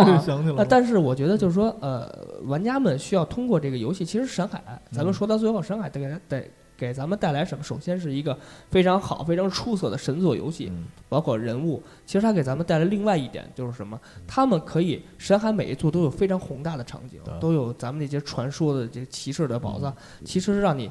其实我觉得，我个人觉得，就是说你可以走出去看一看。哎，对我也是对吧？感觉就是刚才咱们二代说的尼泊尔，就中国的西藏，完全可以去嘛啊。都是也也很安全嘛，它毕竟没有这种东西。就是说，我觉得希望大家就是哦，觉得哦，我真美，这个世界太美妙。其实它这个游戏，因为游戏毕竟是坐在家里，容易产生一个宅男的印象。对对对对对。但是它这个游戏能把你勾的，你有点想出，有点想，对，想去玩玩，想去看看。对你，你虽然不会像德雷克尔寻宝，但是你到那儿感受一下风土人情，还是挺有意思的一件事情。啊，然后这个其实刚才你说的，就是很多都有神秘的宝藏嘛，就是神秘的传说。其实刚才鸟枪最后也提了，提了一句，就是如果说再做神海的话，其实，在埃及的法老，就是那个古埃及，也可以。我也想呢，就是对吧？你可以再找几个不同的地方，嗯，哎，比如说那个秦始皇陵，哎，对对对对对对对。其实你毕竟已经包含中国这香巴拉，就香格里拉这种元素。其实劳拉也去过西安啊，对，没准这哥俩还能碰上。其实说实话，这个咱们中国的这个。就是这个盗墓啊，其实很，这是跟考古一样嘛，其实跟他们干的活是一样的，只不过咱们叫盗墓，人家叫寻宝，你这玩意儿这叫盗斗，这专业点叫盗斗。哦，是吗？摸金，我这可以呀，这可懂点儿的意思是。这以后你说你要发发那个德雷克一把洛阳铲，你这有点意思，这个 西安古墓刨去呗，我操！然后被当地片儿警拘留了，然后然后问你你是谁？就是玩过神秘海域吗？被片儿警野蛮执法打死了。德雷克死在中国。其实这个最后我们就进化，虽然我们就这为展望，虽然德雷克嗯应该不会再作为游戏主角出现在神秘海域系列，没准神秘海域可能就此终结，可能啊但是我真不希望那样啊啊！但是我觉得虽然他已经目前为止是看着是结束了，嗯，但是我希望我们希望最后，我个人啊，我希望还是最后出一些外传性的作品。对。你比如说山姆和和 Drake 之间的一些感感情纠葛，其实你看山姆从四的结束来讲，他也没有家庭了，嗯对吧？嗯他完全可以继续去冒险，嗯，然后完全可以给他做一个外传，然后德雷克算一个穿插呗，嗯，也其实你其实你看后面深海通关以后，嗯。山姆和这个萨利还在去做冒险，啊他们还在干干些人，你就是你看那张照片喝喝黑啤的时候。在办一，些不法勾当，对对，还在干这种嗯事儿。其实包括之前你看四代刚开始的时候，就是你和雷夫还有这个山姆，你们三个人去那个去就是呃那个就是在监狱里那点儿，嗯，就那点儿剧情，之前你们怎么进去？你们为你们为什么会进监狱？啊就是说你们之前你们三个人配合那点儿，嗯你还可以做一个 DLC 吧？对啊，就是包括你跟其实三代你跟萨利刚开始接触嗯，因为那会儿你还是一孩子，嗯你怎么着成长为德雷克这个成人？啊这段之前很很空白的，对，大家都不知道。对少年版的嘛。就是萨利怎么培养你，让你成为从一个其实这就跟当年那个夺宝奇兵似的嘛。啊对啊拍完了三部曲电影之后，你没的可拍了，因为嗯第三代是一个闭环嘛，那个嗯电影的感觉。嗯然后结果卢卡斯原原来是斯皮尔伯格拍的嘛，后来卢卡斯站出来，我拍一个美剧版的吧，哦。少年少年一啊年啊对啊也非常棒啊。对啊，就是说你可以去回顾之前，或者你可以展望之后。虽然德雷克不，然后包括其实他可以跟那个德雷克前后去呼应，比如说德雷克某些性格是怎么养成的，啊，对对对所谓对对。少年去揭个密啊，对对对，，其实从四代大家看到，其实揭示了好多他和山姆小时候的事儿，包括刚开始，就是你们俩就是那个去人房子那个。德雷克在孤儿院的时候，嗯。你们俩怎么跑出来，对，然后你们俩怎么去寻找母亲的那个日志，你们俩怎么潜潜入还有？三代他跟那个萨利见面的时候也是他小时候嘛，对对对对对对，就是说，呃，这段剧情其实大家就是顽皮狗还可以深挖，大家还肯定会有兴趣玩儿，虽然不会再出正传，嗯。但是我希望这个还会出一些前传作品，让大家继续来更加深入的了解德雷克这个人，更加喜欢《神秘海域》这个游戏。这也是我们最后最终在希望。相当于周边吧，然后延续它的魅力。对对对对对。其实站长，你还有什么可对于神海，就是包括展望啊，包括一些什么，你还有什么可以？爱咋咋地吧。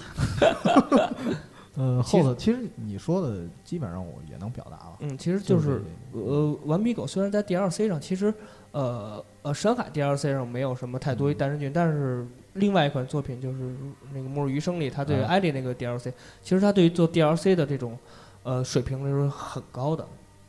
所以说我只要别出特太糊的那种。对对，他我觉得深海外毕传就行对对对，因为比如说那个索尼大乱斗里用用德雷克，其实我觉得那个他这个还是，我觉得我我个人觉得他还会后续肯定还会出一些东西嗯，啊，虽然没有五，但是我觉得外传没准儿还会出。对，所以说大家还是翘首以盼，还会等，因为毕竟文明狗现在还要拿这个招牌接着接着养。反正你说的那个 DLC 我是非常期待。对对对，我们也非常期待。所以说明年不知道什么时候会出，嗯大概应该会在明年出，但是目前为止文明狗没有一个确切消息。但是这毕竟是一个第一个重量级的剧情 DLC，玩家肯定特别的焦急的等待。所以我们说也是也是借着这那款新的 DLC 吧，也是最后再说一句，真是应该跟 Nathan 说再见了。呃，对，他现在已经离开了那个盗贼生涯永别了。啊，对。但是我们希望还是通过这五代作品，大家如果说现在有兴趣，如果真只玩过四代之前作品没有接触的话，嗯大家呃劝大家买一下合集，PS 的合集，而且最好是按顺序去玩。对一二三四这么打下来，其实呃虽然每一代每一代剧情连的不是很多，但是你真正玩下来以后，你会对德雷克有一个更深入的了解，嗯，你会对他的个人有一个更深入的了解嗯，最后我们再道一声，就真的再见了，类似。的啊，拜拜了。嗯，然后这是本期节目就录到这儿，感谢大家收听。啊，再见。